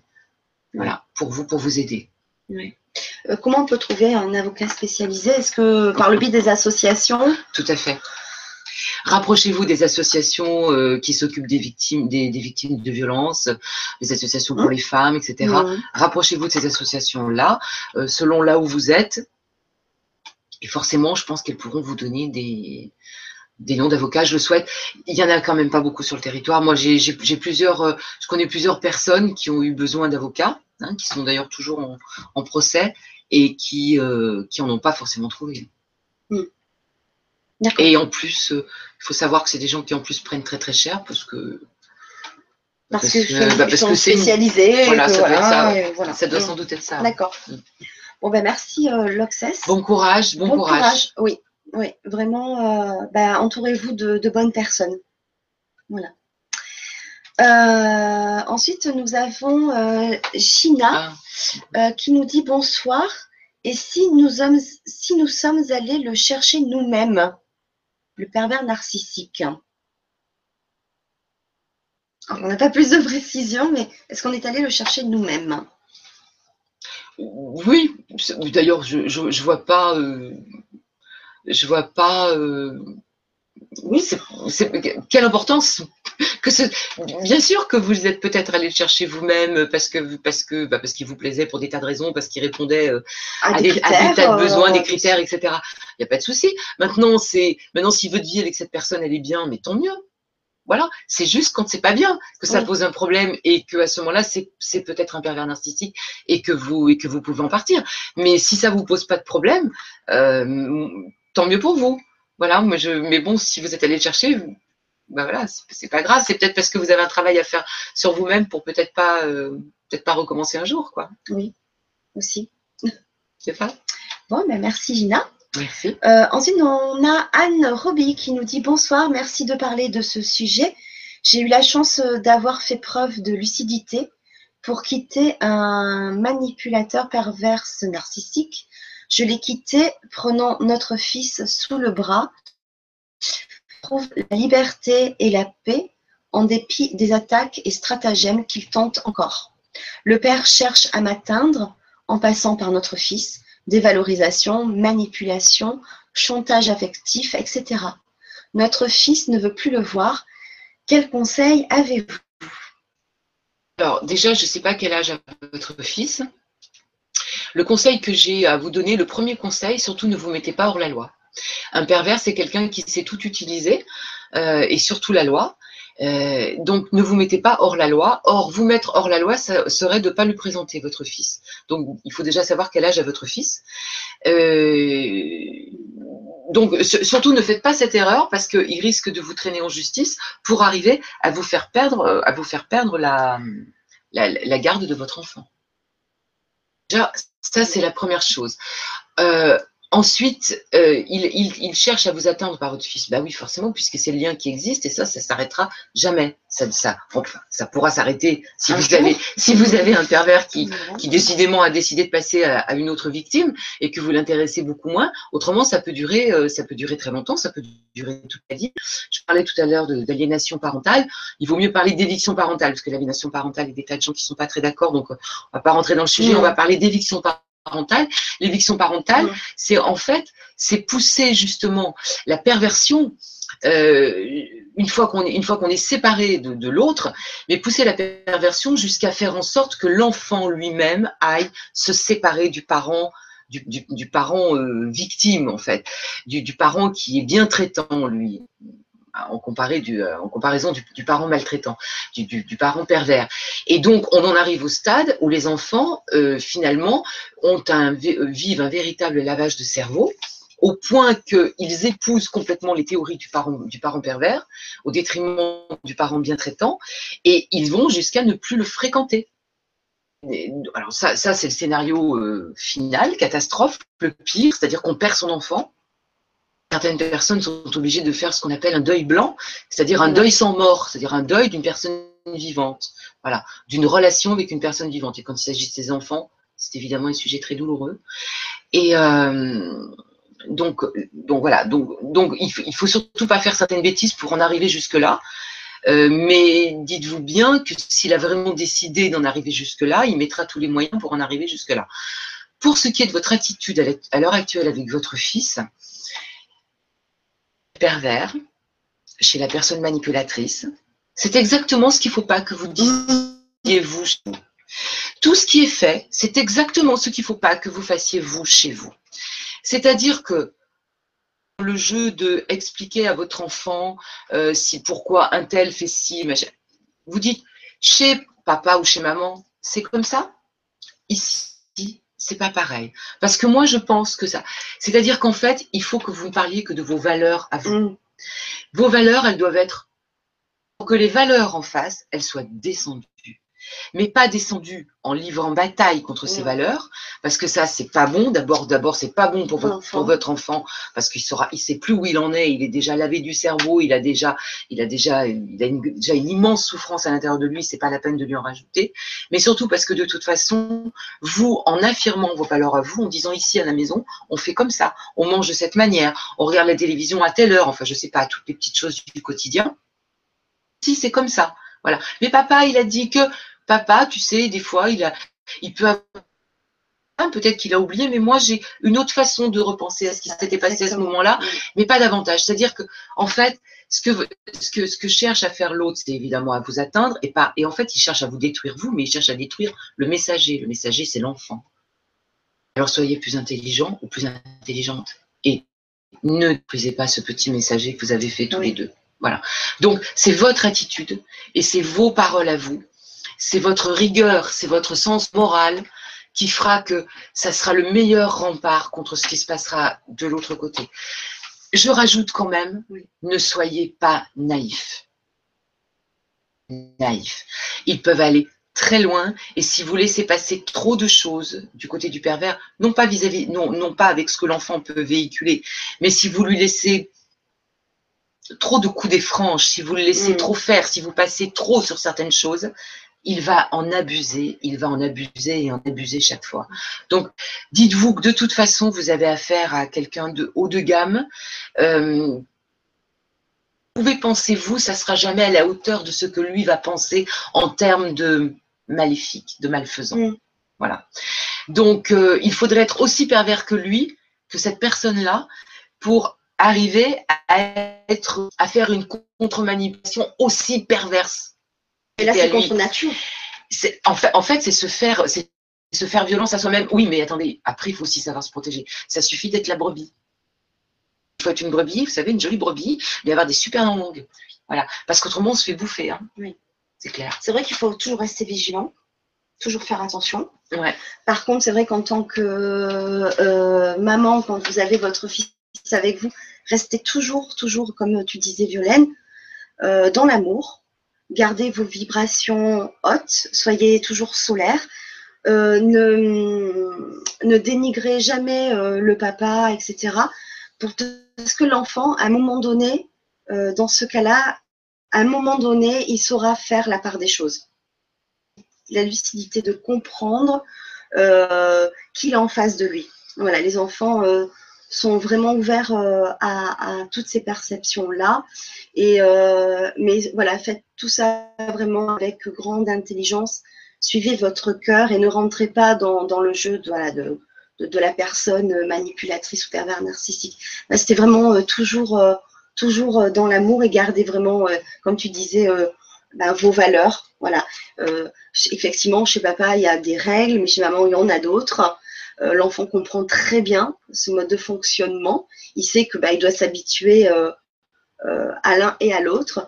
Mais un jour, si c'est trop lourd, il le saura et il saura faire son choix, pas à lui imposer et à lui dire que ben son papa il est pas bien, il fait des choses. Non, c'est vraiment le rôle non plus. Ah, ça fait partie aussi, je pense, d'une contre-manipulation parce que l'enfant après est à même de savoir ce qui est bon pour lui. Oui, enfin, en, tout cas, moi je pense qu'il faut limiter les dégâts au niveau de l'enfant. Déjà un discours euh, qu'il détruit. Si nous de notre côté on, attaque sur les mêmes, sur les mêmes, sur, le même niveau, enfin voilà, la vraie victime au milieu, c'est quand même l'enfant dans ces cas-là. Et peut-être euh, que quand il est chez son papa, il entend des discours euh, lourds, euh, pas gentils, voilà. Et bien, quand il est chez l'autre parent, s'il entend la même chose, l'enfant après, il est anéanti. Tandis que s'il y a une contrebalance, voilà, rester dans l'amour et il, saura comprendre et, ressentir. Et puis dans un cadre aussi, parce que très souvent le parent manipulateur n'est pas du tout un parent cadrant, c'est un parent qui fait n'importe quoi. Et quand l'enfant retourne chez le parent euh, victime, hein, le, bon parent, il a, un enfant a besoin d'un cadre. ça rassure un cadre. On, sait que là, on est en sécurité, on est protégé, mmh. alors que chez le parent euh, pervers, c'est pas le cas. Donc, si vous êtes vous toujours un peu droit dans vos bottes, avec euh, avec votre façon de vivre, qui voilà, l'enfant l'enfant s'en sentira forcément plus sécurisé pas comme un petit soldat euh, entre vous deux. Quoi. Bon, ben merci euh, Anne euh, pour, pour le, témoignage et, la question. Il a bientôt 12 ans, c'est pas ça? Oui, c'est Anne qui me dit ça, il a bientôt 12 ans. C'est ça, voilà. Donc, voilà, si vous avez encore d'autres questions à, poser, Anne, allez-y. Hein, juste pour information, votre enfant euh, a le droit de s'exprimer devant un, juge s'il est mature, si euh, le, si vous passez par un avocat, hein, par exemple, euh, s'il est assez mûr d'esprit pour, pour, pour parler à un juge de, ses envies, c'est à partir de, de, 13 ans. Voilà. Donc, voilà, il faut quand même attendre un petit peu euh, mais euh, c'est vrai qu'après, l'enfant, à un moment donné, aussi peut choisir. Il faut le savoir. Je te laisse continuer. Euh, je continue quoi? Non, mais on, on, fait plus ça là. Ben, oui, parce qu'en fait, on, arrive un petit peu à la fin, parce qu'après, c'est. voilà. D'accord. Ok, non, mais pas de souci. voilà, euh, ben, je sais pas. Moi, je, en fait, je voulais savoir du moment qu'une victime c'est euh, détaché d'une personne toxique. Euh, est-ce qu'elle peut se reconstruire et comment? Oui. Alors, en général, quand la victime, quand la victime, quand, quand, on décide de, sortir d'une relation d'emprise, mm. euh, en gros, il y a deux cas de figure. on, en sort très souvent dans l'urgence. Voilà. C'est-à-dire qu'à un moment donné, ça va tellement loin, on se rend compte qu'on est en train d'y laisser sa peau physique euh, et sa peau psychique, et du coup, il n'y a plus que la fuite. Voilà. Donc, euh, ou alors, ou alors, dans cette situation-là, c'est plutôt, c'est moins souvent que ça se produit comme ça. On est plutôt dans une situation où alors, eh ben, on, se rend compte que finalement, ça va plus du tout, que c'est plus du tout possible, qu'on va très très mal, et on se dit, mais j'ai encore un véritable instinct de survie qui fait dire que je vais préparer ma fuite mais on va dire que c'est très peu fréquent. La plupart du temps, on n'a pas vraiment le temps de la préparer. On a euh, très peu de temps pour la préparer. Et donc, quand on, il faut jamais partir, à moins qu'on soit dans un danger euh, imminent. Évidemment, où là on est vraiment obligé de quitter la maison euh, mm. de toute urgence et d'aller se mettre à l'abri. mais si on n'est pas vraiment dans cette situation-là, il faut essayer de la préparer à minima. Alors ça aussi, ça fait partie euh, des choses qu'on peut, qu'on peut, qu'on voit avec moi en coaching ou qu'on peut aussi voir dans les associations d'aide, par exemple pour, euh, pour, le, contre les violences, etc. Bon. Et quand on est, euh, quand on est, quand enfin on a physiquement, on n'est plus, on n'est plus, on n'est plus en contact avec mmh. la personne manipulatrice. Mmh. On peut aller voir une professionnelle comme moi, par exemple, parce que on est détruit, on est vidé, rien Mm. à l'intérieur et à l'extérieur, on ne sait plus qui on est, on n'a plus aucun courage, on ne sait plus vers qui se tourner, euh, on ne sait plus quoi faire, on est absolument détruit, exsangue, euh, voilà, euh, comme un, on est un champ de ruines, on est un vrai champ de ruines, Mm. voilà. Donc, quand on a le courage de venir demander de l'aide, parce que Mm. il faut oser aussi demander de l'aide, ça demande un certain courage, mais quand on a le courage de venir demander de l'aide, eh bien, à ce moment-là, quand vous arrivez, par exemple, dans un cabinet comme le mien ou avec d'autres thérapeutes qui sont spécialisés dans les violences psychologiques, ben déjà, la première chose qui se passe, c'est que on va vous faire reconnaître que vous êtes victime d'une personne et donc que vous n'êtes pas coupable de ce qui vient de se passer. Parce que la part du temps, quand on arrive, quand on, quand on en est à ce stade-là, on est bardé de culpabilité. Or, on n'a pas à être coupable. On vient, on est, on est, on n'est pas coupable. On est juste responsable pour une part de ce qui s'est passé, Mm. mais on n'est certainement pas, certainement pas coupable. Et hum, ça, c'est quelque chose qui est déjà, c'est déjà un premier pas à franchir et qui est pas souvent très facile parce que parce que bah parce que c'est c'est humiliant une fois de plus de se rendre Oui. compte que quelque part on a c'est difficile de dire qu'on a été victime aussi. Oui. et on veut on veut pas vraiment le reconnaître. Et puis on nous a tellement appris pendant toutes les années qui ont duré l'emprise par exemple que c'était de ma faute si les choses se passaient mal qu'on a du mal à comprendre que finalement non c'était pas de ma faute c'était l'autre qui était qui était bah, qui était pas normal qui était pervers euh, qui était foncièrement mauvais. Voilà. Donc déjà le- le- la première chose c'est de dire je vous comprends Mm. je vous écoute euh, Mm. et, et, et, vous- et vous êtes une victime, vous n'êtes coupable, vous n'êtes absolument pas coupable, vous êtes une victime. Ça déjà c'est la première chose, première chose à faire. Ensuite, euh, on, tout de suite on peut donner des petites stratégies de contre-manipulation consiste en deux, en deux, choses bien, bien précises. C'est savoir dire et faire certaines choses à certains moments, et c'est surtout savoir être. Voilà. Hein, en gros. Euh, mais bon, ça, on en parlera une autre fois. Les techniques de contre-manipulation, on fera, un, Oui, je pense On fera que un atelier, Je pense qu'on hein, on parlera un petit peu de tout ça, de la manipulation, comment elle se met en place, etc. Et puis comment est-ce qu'on peut, comment est-ce qu'on peut la contrer. Oui. Donc, euh, donc on, on, on, on apprend aux personnes donc, qui viennent nous voir en cabinet à avoir les réactions adéquates pour euh, bah, se sauvegarder sa propre vie à elle, à ses enfants, etc. Mais sauvegarder les papiers, les plus importants, sauvegarder les biens, etc. Savoir se mettre à l'abri. Hein, euh, voilà. Euh, on essaye de trouver des solutions euh, efficaces, concrètes et rapides euh, pour euh, bah, trouver un nouveau logement. euh, Oui, parce que euh, ça, c'est pas évident, en fait, ah, dans le quotidien. c'est Parce que tu parles de papier, etc. Parce que peut-être on se sauver sans rien, sans penser à prendre tout ça, en fait. Bah, C'est-à-dire que si on part dans l'urgence, évidemment qu'on prend pas ça, on n'a pas non. le temps. hein.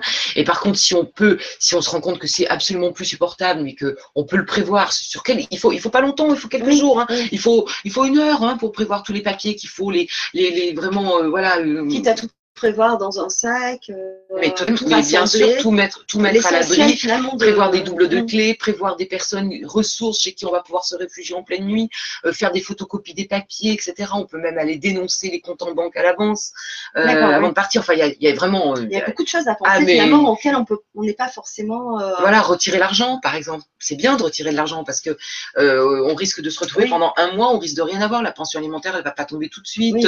Enfin, vous savez, il y a des tas de choses comme ça. Enfin, en fait, il faut essayer de penser à tout ce qui est super important. On peut même préparer des sacs à l'avance pour les enfants avec euh, euh, des vêtements de rechange, des choses comme ça. Enfin, il faut Mm. prévoir sa sortie. Mais ça, c'est quand on arrive à la prévoir. Quand on la prévoit pas, ma foi, on part en pleine nuit. On euh, prévoit souvent. sa sortie, on dirait qu'on est en prison, mais en fait, c'est ça. hein. Ah, mais ça, En fait, l'emprise, c'est une prison. L'emprise, c'est une prison, Mm. tout à fait. Mm. Absolument. C'est ouais, c'est terrible. hein.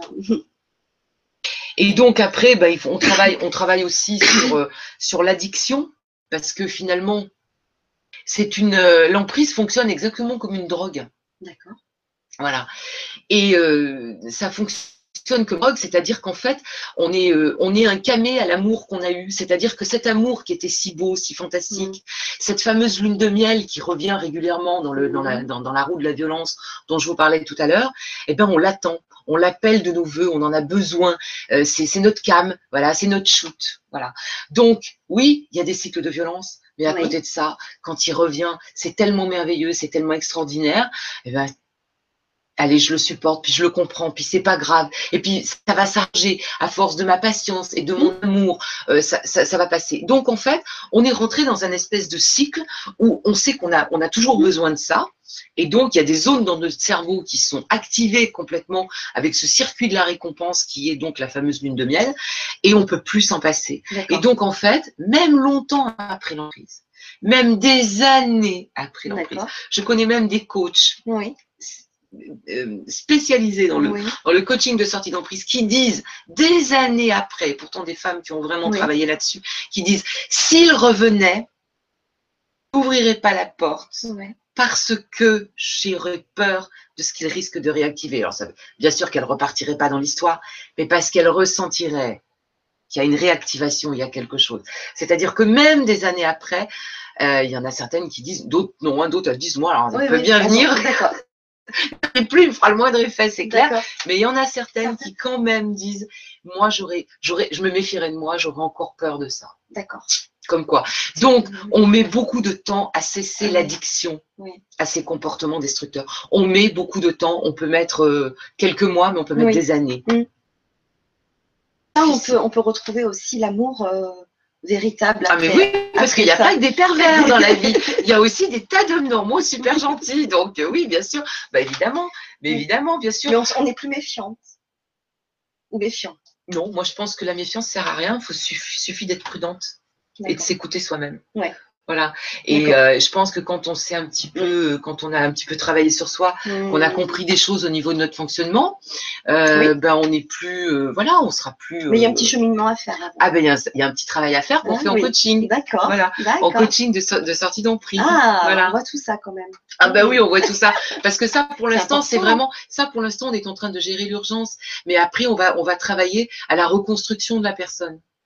Voilà. Là, on est vraiment en train de gérer l'urgence, de dire bon, il faut vraiment que Mhm. il faut vraiment que vous soyez à l'abri vous et puis euh, tous ceux qui, qui sont importants autour de vous, hein, parce qu'il y a peut-être des fois des enfants, etc., euh, des animaux, et voilà.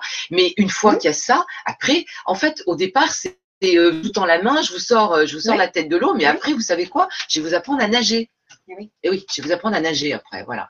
Parce qu'autrement, ça Mm. sert à rien. Si la sûr. prochaine fois que vous allez retomber dans l'eau, vous allez à nouveau vous noyer. Donc, on va, on va apprendre à nager. Et ça, c'est la deuxième partie du coaching. Et donc, la deuxième partie, c'est le travail sur soi. Donc, on essaye de revoir à l'intérieur de nous Mm. qu'est-ce qui a pu rendre possible.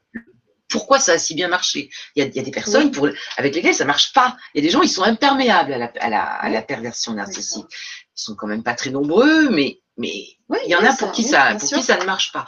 Pourquoi vous ça marche? Qu'est-ce qui a fait que ça fonctionne? Mhm. Donc c'est là qu'on va effectivement retrouver euh, des blessures d'enfance, en fait des, Oui. des, des fabrications d'enfance, hein, euh, quand Oui. on a eu des parents qui ont été pervers, euh, qui ont été manipulateurs, des parents toxiques, on va dire tout simplement. Ça. Euh, on va donc aussi travailler ben, sur le gros, la, la grosse problématique de l'estime de soi, Mhm. Sur la dépendance Sur affective. la dépendance affective. Eh oui. ça c'est un gros problème, euh, sur la confiance qu'on a en soi-même pour Mhm. faire des choses, etc. Et donc on va essayer de, de ensuite de retravailler sur le domaine des valeurs. Parce que avoir confiance en soi, avoir une bonne estime de soi, ne plus être dépendant affectivement de l'autre, c'est peut-être tout simplement savoir se connaître aussi et savoir qu'on a des valeurs qui sont justes, qui sont bonnes, juste parce que c'est les miennes, juste parce que hein, et que nos valeurs, personne n'a le droit de les piétiner. Et, et quand je suis enfin convaincue que mes valeurs ont une véritable valeur, euh, à ce moment-là, je, je ne tolère plus qu'on les mette à mal. Bien sûr. Et si, et si je ne tolère plus qu'on les, Ouais. les mette à mal, Mhm. je, je me respecte et je me fais respecter d'autrui. Mm. Donc ce qui vient de se passer ne se produit plus. Même si je retombe sur un autre prince charmant. Hmm. Des fois, il y en a plusieurs dans une vie des princes charmants. Donc je retombe sur un autre prince charmant. le prochain, Oui. si jamais il me fait le coup du Et le oui. caméléon, puis qu'après il va commencer à me dire que je suis pas belle, que je suis que je fais Mm. pas comme il faut, Mm. et que je suis trop nulle, et puis ma pauvre fille tu comprends rien, et puis je vais lui dire, je vais lui dire, bah je suis pas d'accord, j'accepte pas que tu me parles comme ça. Oui. C'est où tu continues à être, un- prince charmant, ou Ou, bah, eh ben ou alors vais. eh ben écoute on va faire chacun notre chemin de notre côté. Eh oui. Voilà. oui. Et, gros, et- et là, c'est l'affirmation de soi. Exactement. Et ça, ça c'est un, un, un, apprentissage finalement. Alors ça s'apprend par des tas d'exercices. D'ailleurs, on travaille en PNL, on travaille en hypnose. Euh, ça s'apprend par des tas d'exercices. Ça s'apprend, euh, oui, par euh, par un véritable coaching. Euh, travaille sur les, où on travaille sur les valeurs et sur l'identité. C'est très important de, c'est très important de travailler sur l'identité. C'est le socle c'est vraiment le socle. C'est pour ça que la, citation que tu nous as que tu nous as lue en début, euh, que moi je connaissais pas, à la fin elle parlait effectivement de l'identité et en fait ça va exactement dans le dans, dans, le thème de ce soir parce que au final on va travailler sur qui sur qui vous êtes pour que justement ça se reproduise plus jamais et pour que enfin et eh ben à partir de maintenant ça soit une nouvelle vie qui démarre. Et que désormais vous, vous vous aimiez suffisamment pour que vous ne vous laissiez plus jamais faire de cette manière-là. Ça t'arrive d'utiliser l'hypnose dans, ah, dans le cadre ouais, ah, mais complètement, ah, mais totalement, bien sûr, évidemment. La PNL aussi, beaucoup. D'accord. Beaucoup. Dans quel cas tu, tu as des exemples Oh ben la PNL, on travaille beaucoup au niveau des, au niveau, euh, au niveau de l'identité, et puis l'hypnose par rapport, à, par rapport à l'estime de soi, par rapport à, la dépendance affective. Alors on fait aussi, du, on fait aussi des, des, choses en PNL, mais on fait beaucoup, hum. beaucoup d'hypnose, bien sûr. D'accord. Bien sûr, oui. Après, on peut aller nettoyer des choses au niveau du passé traumatique. Voilà, il y a des, des, des, protocoles pour le stress post-traumatique. voilà, donc euh, il y a, on, voilà, on peut faire euh, mhm. beaucoup, beaucoup de choses. Et euh, est-ce que tu as eu des, des retours? Bon, certainement, je te pose la question, mais c'est peut-être pour donner de l'espoir aussi à ceux qui nous écoutent et qui sont dans cette situation. Est-ce que tu, tu, tu, as eu des retours de personnes qui se sont, euh, comment on peut dire, retrouvées et sorties, enfin guéries, je sais pas comment Mais moi, j'en connais plein. qui ont trouvé une vie normale, on va dire. Bah déjà, il y a moi. j'ai pas l'air d'aller mal. Hein. Déjà il y a moi, déjà il y a moi, faut dire qu'il y a longtemps. Et euh, mais franchement, mais bien sûr, mais il y en a plein, mais évidemment qu'il y en a plein, mais évidemment. Et euh, bon, moi j'ai fait j'ai fait pas mal de conférences toute l'année dernière, et il y a beaucoup de, il y avait des personnes qui sont venues qui étaient qui étaient déjà sorties d'emprise depuis longtemps et qui en fait venaient écouter leur histoire, ce qu'elles avaient vécu, voir si c'était si c'était vraiment euh, si c'était bien ça, etc. Et en fait, elles étaient même des alliées dans la conférence parce qu'elles elles parlaient, elles prenait la parole de temps en temps. C'était mmh. très, très interactif comme ça, voilà. Mmh. Et elle disait, mais, vous, mais oui, euh, maintenant, moi, je suis comme si, enfin, c'était des femmes qui débordaient de vie, qui débordaient d'énergie. Parce que je veux dire, quand on nous a tellement euh, mis euh, plus bactère, quand on nous a tellement tenus pour une moins que rien, quand enfin on se dit, mais, mais si je vaux bien quelque chose, mais oui, je vais bien dans ma vie, bah, finalement, après, on déborde un peu plus. Bien sûr, il y a des tas de femmes qui s'en sortent, des tas d'hommes qui sont sortis. Euh, il y a une vie après ça, mm. heureusement. Euh, moi, je pense qu'il y a une vie surtout si on travaille sur soi, si on fait vraiment un vrai travail sur soi. Voilà. Après, on peut essayer de s'en sortir tout seul, mais ça va être quand même un petit peu compliqué. Mais après, il y en a qui sont capables de s'en sortir. Mais après, il y en a qui sont oui, bien sûr. Il y, a, il y, a, des personnes qui sont tellement détruites, je pense qu'elles ont vraiment besoin d'être aidées quand même. Hein, Parce qu'après, il y a des degrés. Hein. Tout à fait. Il y a des degrés de, de violence subie et, et, et c'est vrai qu'il euh, vaut souvent être accompagné de toute façon. Ça, moi, j'en suis convaincue. Certainement. C'est plus facile. Je reviens juste sur le témoignage tout à l'heure de Marie-Ange avec sa maman qui nous donne, euh, tu t'en souviens, mm. qui nous donne des petites précisions. Non, il n'y a aucun trouble physique. Euh, a souvent euh, dit qu'elle ne voulait pas être placée. Elle a 84 ans, mais se refuse à se faire à manger, à faire son ménage, ni se laver. Euh, ni s'occuper de son chien, en fait, ne plus vouloir rien faire, juste elle veut que nous nous occupions d'elle. Peut-être aller voir une assistante sociale. Merci pour votre réponse. Oui. C'est ça, Marie-Ange, tout à fait. Euh, c'est un espèce de chantage affectif qu'elle est en train de vous faire, où en fait elle essaye de, de, de, de s'infantiliser, voilà, etc. Bon, à 84 ans, on peut aussi comprendre le truc. Euh, donc, c'est bien ce que j'avais ressenti tout à l'heure, c'est quand même un gros problème familial entre vous. Donc, euh, je pense qu'effectivement, il faut en parler à votre médecin traitant. Il faut effectivement aller voir une assistante sociale. Après, si votre maman, elle veut pas faire son ménage, elle veut pas se faire à manger, et puis qu'elle vit seule, et puis qu'elle mange pas, et puis qu'elle vit dans la crasse, à un moment donné, vous serez bien obligé de la placer. Et donc, elle, est sans doute encore capable de comprendre que où il faut, il va falloir mmh. qu'elle y mette un peu du sien. Mais je pense que ça, c'est vraiment un problème. Euh, à voir avec euh, des assistants sociaux et mmh. puis euh, prendre, euh, prendre déjà contact avec une maison de retraite parce qu'entre le moment où vous l'inscrivez en maison de retraite et le moment où vous allez pouvoir la mettre, où elle ira en maison de retraite, plutôt le bon terme, il est possible qu'il se passe un peu de temps, oui. Donc, euh, prévoyez le truc. Je vous souhaite beaucoup de courage. Je pas vous aider J'ai l'impression que c'est un peu fréquent, ce, ce, type de, de, relation après avec les parents. Euh, Alors là, on est pas, pas toujours, hein, mais, mais quand même, euh, ça peut arriver. Enfin, J'ai l'impression que c'est un peu du chantage ouais, affectif. Alors, des pays où c'est conscient on, met, ou inconscient, enfin je sais pas, mais c'est vrai que il y, a, des pays, il y a quand même des tas de pays où on met pas ses vieux en maison de retraite. Oui. Je vous laisse juge de savoir est-ce que c'est bien de mettre ses vieux en maison de retraite ou est-ce que oui d'accord on n'a pas le temps, on n'a pas de place, on pas. Oui d'accord, ok, peut-être. Euh, à voir, n'est-ce pas? Moi, je sais comment ça se passe dans les maisons de retraite, donc je trouve que mm. si on peut, si on peut, dans la mesure du possible, euh, continuer à s'occuper de ses parents, euh, en faisant quelques efforts, je pense que c'est quand même pas mal. Après, euh, si c'est très compliqué psychologiquement euh, mm. parce qu'effectivement, on a vécu des choses très difficiles avec eux toute notre vie, ce qui a quand même l'air d'être bien le cas ici. Je comprends qu'on n'ait pas forcément envie de s'enquiquiner à 58 ans avec un parent qui en a 84. Mais on va pas rentrer dans ces considérations-là. Après que la personne âgée, elle demande à ce qu'on s'occupe d'elle, euh, ben, une personne âgée, ça régresse, hein, il faut le savoir quand même. Après, il y a des personnes âgées qui ne régressent pas vraiment et qui continuent à être des manipulateurs et qui cherchent à ce qu'on s'occupe d'eux. Mais ça, c'est vraiment... Euh, c'est vraiment un mm. sujet qu'on ne peut pas aborder ici parce mm. que c'est vraiment du domaine, euh, du domaine de, des relations familiales. Et là, c'est.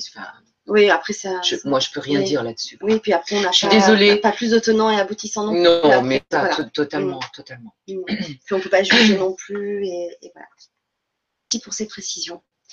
Euh, alors, il y a France euh, Tami qui nous dit bonsoir. Je suis partie en 8. Suite à la violence physique. En résumé, j'avais acheté ma maison. Il l'a réussi en 6 ans. J'ai vendu. Été, oh, j'ai pas bien compris. J'ai vendu. Euh, euh, j'ai vendu et puis on a acheté ensemble. Ah, d'accord. Euh, vous avez acheté ensemble un beau projet maison Accueil, méditation, peinture. Tout devenu flou, confus, malsain. Chômage, travail, vol, abus de confiance, a menacé le mobilier, les animaux, m'a lancé une toile dans le dos avec un hématome et quitté sur le champ. Et eu le soutien, l'écoute de la police, des amis, m'a harcelé de téléphone, de SMS, de mails, etc. Il reste ma part de maison à partager et à trouver une dame en location, la victime suivante. J'avais pris les papiers, j'ai tout coupé et changé tout. Je me tracasse qu'il utilise cette dame. En tout cas, merci pour ce témoignage. Qu'il utilisait cette dame, oui, après, c'est vrai que il y a d'autres victimes après. Alors moi, ce que je peux dire par rapport à ce témoignage-là, c'est que c'est qu'effectivement, il y a c'est classique tout ce qui s'est passé. Mm. Hein Donc euh, oui, voilà, c'est une belle, une belle, une belle mise sous emprise. Euh, donc c'est bien que vous soyez parti. Visiblement, vous avez encore la part de la maison à, à, récupérer. Donc là, ça va être sans doute euh, compliqué.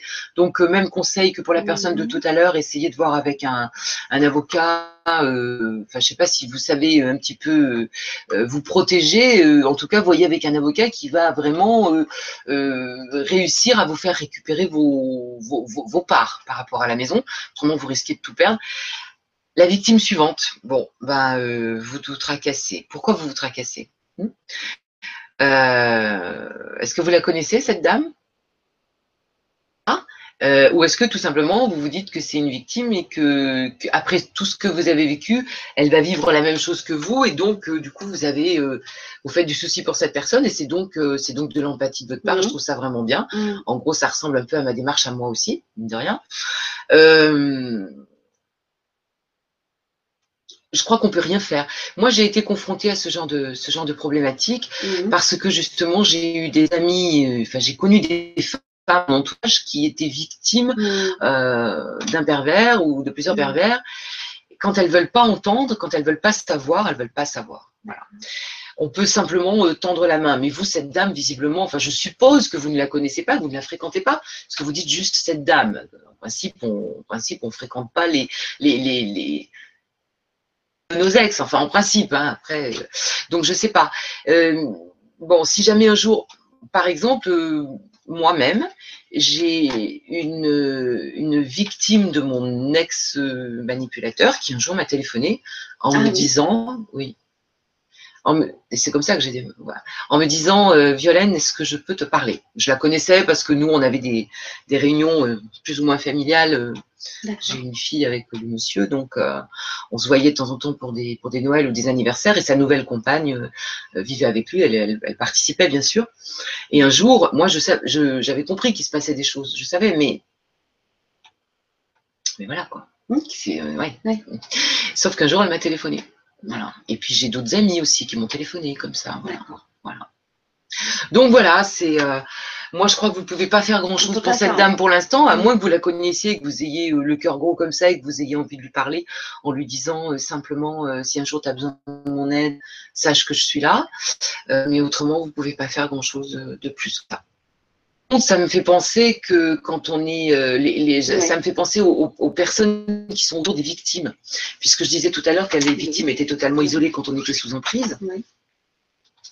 Et euh, il y, a, y y des gens qui sont, euh, qui sont des aidants potentiels autour de la victime. Ouais. Et les aidants potentiels, c'est déjà les professions de la santé. Et on n'y penserait pas forcément. Mais c'est déjà les professionnels de la santé, donc les médecins ou les infirmières, les kinés, etc.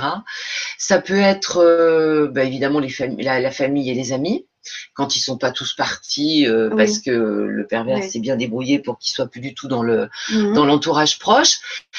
Euh, voilà, puis évidemment, après, il y a les associations dont je vous ai parlé. Mais justement, ça me fait penser par Mhm. rapport à l'aide qu'on peut apporter à quelqu'un. euh, quand, on, quand on est. les- la famille et les amis, quand, quand vous êtes face à quelqu'un qui est, vic- qui, est, la victime d'une manipulation perverse, euh, ne pas, ne pas parler à cette personne comme on parlerait à quelqu'un dans une conversation lambda, parce qu'en fait, on n'est plus dans le domaine de la raison. Il faut simplement lui dire, simplement, je suis là, je suis prêt à t'écouter, à t'accueillir, même si ce qu'elle va nous dire, ça n'a ni queue di- ni tête. Oui. Et puis même si de temps en temps elle va nous dire quelque chose, Oui. et puis quelques jours après elle va nous dire absolument l'inverse. Même si elle va nous dire euh, je le quitte, elle est toujours avec. Voilà. Parce que en fait, euh, on, on- on n'aidera pas la personne si on essaie d'avoir un discours cohérent. La seule, le seul discours bienfaisant qu'on peut avoir vis-à-vis d'une personne qui est victime, c'est lui dire je suis là, je te comprends, je t'écoute. Si tu as besoin de moi, je serai là. Et aussi, ce qu'on peut dire, qui est très important, ça n'est pas légal. Ça, c'est des phrases qu'on peut dire. Voilà. Il te tape sur la, sur la tête, ça n'est pas légal. Il te fait ça, il te supprime l'argent, tu, il te donne, euh, je sais pas, euh, 50 euros pour faire vivre une famille pendant une semaine. Ça, ça voilà, tu, Ouais. ça, ça n'est pas Ouais. normal, ça n'est pas légal. Enfin voilà, on peut dire des choses comme ça, mais d'avoir un discours construit. Surtout ne pas culpabiliser. Mais comment tu fais pour supporter ça? Mais comment tu fais pour pas partir? Mais vraiment, si tu restes, parce que finalement, tu dois bien y trouver ton compte. Ça, c'est le genre de truc. Ouais, Alors, ouais, euh, c'est- des phrases criminelles euh, qu'il faut essayer de s'abstenir euh, de prononcer. Voilà. poser euh, son aide. Oui, absolument. Voilà, dire qu'à un moment donné, quand elle est prête, euh, elle sera Proposer de la là, tendresse, de la gentillesse, de la douceur, Oui, de l'écoute. de l'aide euh, au moment peut-être. C'est euh, ça. Et dire euh, la maison est ouverte. Voilà. Si tu as besoin de te réfugier, euh, euh, t'inquiète pas. euh, euh, Bien. on te, Ouais, c'est important. On, on te gardera. Voilà, c'est Mm. ça. Décision, c'est important. Ouais. Mm. Alors les professionnels de la santé qui peuvent être des aidants, Oui. euh, moi j'ai un peu, je fais un peu vis-à-vis des médecins parce que les médecins euh, sont très frileux Ouais. pour euh, parler des violences psychologiques Mm. et ils ils font mine de pas savoir ou, ou si on leur en parle, si on a le courage de leur en parler, Ouais. euh, ils vont peut-être un peu minimiser Ouais. où ils vont, enfin, ils n'ont pas envie de s'en occuper. En fait, ils n'ont pas envie de s'en occuper parce que très souvent, ils ont été euh, traînés dans des tribunaux après. Donc, euh, du coup, euh, voilà. Et puis, euh, et puis, euh, donc, le médecin ne s'occupe rarement de ça, alors que quand même, il me semble qu'un médecin, quand il est médecin de famille, que c'est celui Oui, qu'on voit oui. régulièrement, la moindre des choses, euh, c'est ce que j'explique tout le temps aux gens qui viennent me voir en coaching de sortie d'emprise. Je leur dis, mais votre médecin, est-ce que de temps en temps, il s'enquiert de comment vous allez? Alors, elle me dit, ben euh, oui, parce que et en fait, non, c'est pas vraiment ça. Le médecin, quand vous arrivez, vous lui dites, oh là là, euh, j'ai mal ici, ou je tousse, j'ai peut-être euh, une grippe, une laryngite, n'importe quoi. Donc le médecin, il va s'occuper de vous à ce moment-là. Mais est-ce que vous connaissez beaucoup de médecins qui vous font rentrer dans le cabinet et qui vous disent, alors, et vous, dans votre vie, comment ça va en ce moment dans votre vie? Comment ça va? Est-ce que vous connaissez beaucoup de médecins qui vous disent ça? Ben Moi, j'en connais pas. Voilà, franchement. Et si des fois on pose cette question, alors bien sûr, il y a des gens qui vont continuer à nier et surtout à pas dire que effectivement ça va pas bien dans ma vie. Quand on tend une main, il y a des chances pour que des fois on ait envie de la prendre. Voilà. Et ça, c'est tendre une main, c'est dire comment vous allez vous en ce moment dans votre vie? et voilà. Et donc euh, il y a des gens qui risquent de dire, vous savez, docteur, justement, je voulais pas, j'osais pas vous en parler, mais on enclenche. Et vu qu'on enclenche, bah déjà, on pose un fardeau et puis à ce moment-là, on peut diriger la personne vers des assistantes sociales, vers des associations d'aide pour les victimes, etc. Voilà. Donc les professionnels de la santé ont quand même un sacré rôle à jouer, sans compter que ce sont des gens qui font aussi des attestations médicales, n'oubliez pas. Hein? Donc c'est-à-dire que si jamais vous, vous êtes victime de coups, eh ben, allez donc voir un médecin parce qu'au moins il va faire euh, une attestation médicale. Et avec cette ah et ensuite vous pouvez aller faire une main courante, vous pouvez aller porter plainte aussi hmm. au niveau de au niveau de la de la police. Oui, bien sûr. Voilà. Mais là là on est dans l'action. Oui. On fait des choses là pour soi. Oui. Là passer à cette action là, c'est quand même euh, il y a un grand pas déjà de franchi. Ben, il y a déjà quelque chose, dire qu'on déjà on se dit que déjà on se dit c'est oui déjà on se dit voilà il va falloir que je m'en sorte et donc je suis en, train de mettre en place déjà des jalons pour ensuite partir parce que mm. plus tard devant un tribunal quand on quand on mettra que Madame a porté plainte et qu'elle avait des coups et blessures et qu'elle a eu tant d'ITT ou de je sais pas quoi enfin d'incapacité temporaire oui de travail voilà c'est ça voilà euh, forcément ça jouera pas en la faveur de la personne qui a qui a, oui, bien sûr. donné les coups c'est clair. Donc le médecin traitant a, un rôle important euh, à jouer en tant que déjà médiation, médiateur. Pas, pas de. Oh non, alors, alors ça. Pas d'en parler parce que je vais en parler de la médiation. Surtout ne faites jamais de médiation avec un, avec un pervers narcissique, ça ne sert à rien. Ne faites pas de médiation avec un pervers narcissique, ça ne sert à rien. Non, il a je voulais dire que le, que le, que le médecin euh, c'était pas ce terme-là en fait que je voulais employer, mais, pouvait rediriger vers euh, d'autres personnes compétentes. Euh, pour vous aider à, trouver des solutions. Voilà, c'est Alors, un truc à faire au niveau de la justice, c'est-à-dire que très souvent, on va nous dire oui, euh, oui mais vous comprenez quand même, peut-être tout n'est pas perdu, ou le pervers va vous va, va, va, va jouer tout l'inverse de ce qu'il jouait avant, c'est-à-dire qu'il va dire, mais enfin, voyons, euh, mais moi, je veux absolument qu'on reprenne notre vie, mais t'inquiète pas, j'ai changé, tout, tout, tout va être différent maintenant, mais tiens, si tu veux, on va aller voir un colleur ensemble, on va faire une thérapie ensemble, une thérapie de couple, ou alors on va faire une médiation pour essayer de recoller les morceaux, etc. Et eh ben c'est tout faux. N'y croyez absolument pas. Un verre ne change jamais. D'ailleurs, il n'a absolument pas conscience d'avoir besoin de mm. changer quelque chose en mm. lui. Mm. pour le servir. Et si jamais il va chez un psychologue, c'est vraiment une pure stratégie de sa part. C'est juste pour montrer sa bonne foi, sa bonne volonté. Et c'est pour manipuler encore davantage, parce qu'en plus, il jouit de manipuler encore davantage. Non seulement j'ai manipulé l'entourage, les amis, ma compagne, mais si en plus j'arrive à manipuler le psychiatre, mm. si j'arrive à manipuler les juges, c'est que je suis plus fort que la loi. Parce qu'il jouit de ça, d'être plus fort que la loi. Il s'en sort très bien, le pervers. Mm. Oui, la plupart du temps. Donc en fait, non, il faut juste. Ah, surtout pas de médiation. surtout pas de médiation. C'est une guerre totale et absolue. Donc euh, voilà, euh, il faut aller voir un avocat. Euh, surtout pas le même avocat, évidemment, ça paraît le béaba, mais voilà, je le dis aussi, pour tout, j'avais oublié. surtout pas le même avocat. Voilà, encore voilà. Oui, parce qu'après, il va manipuler l'avocat et du coup, ben. Du coup, voilà. Eh bien, écoute, merci pour, pour ce beau partage. Mmh. Merci à, vous tous pour votre présence. Euh, si vous avez encore quelques petites questions, ben, n'hésitez pas sur le forum.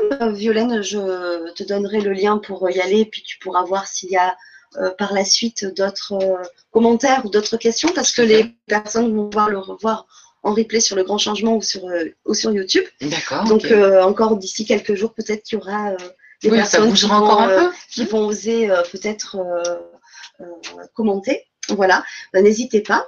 on se retrouve, ben, nous, lundi. Alors lundi, on sera le 16 janvier et on se retrouve avec Clotaire Guérin qui nous parlera de la communication animale. Je vous l'avais promis, on commence un petit peu à parler de, nos chers compagnons. donc, ça va être une conférence aussi très, très intéressante aussi le vendredi 27 janvier à 20h30 avec Marina Honto qui nous parlera d'hypnose karmique ou autrement l'hypnose régressive. Voilà. Donc, euh, merci à tous.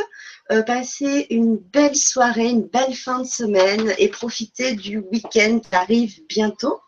Euh, je vous embrasse et je vous dis à très vite et surtout, prenez soin de vous et merci encore Violaine voilà, euh, ben, merci à vous de nous avoir écoutés ce soir. C'était un plaisir de partager mes connaissances avec vous. Voilà. Merci beaucoup. Puis n'hésitez pas si euh, euh, vous voulez partager la vidéo, n'hésitez pas pour faire circuler l'information, c'est très important. N'oubliez pas aussi, si le cœur vous en dit, d'aimer la page LGC6 Nouvelle Santé Consciente sur Facebook. Et pour avoir tout le programme du Grand Changement, des autres chaînes et de LGC6, ben, n'hésitez pas sur la page d'accueil du Grand Changement TV. Euh, vous pouvez euh, inscrire votre euh, mail pour recevoir chaque semaine et chaque jour le programme des, des Vibra conférences. Voilà, ben, je vous embrasse très fort. Je vous dis à très très vite. Au revoir.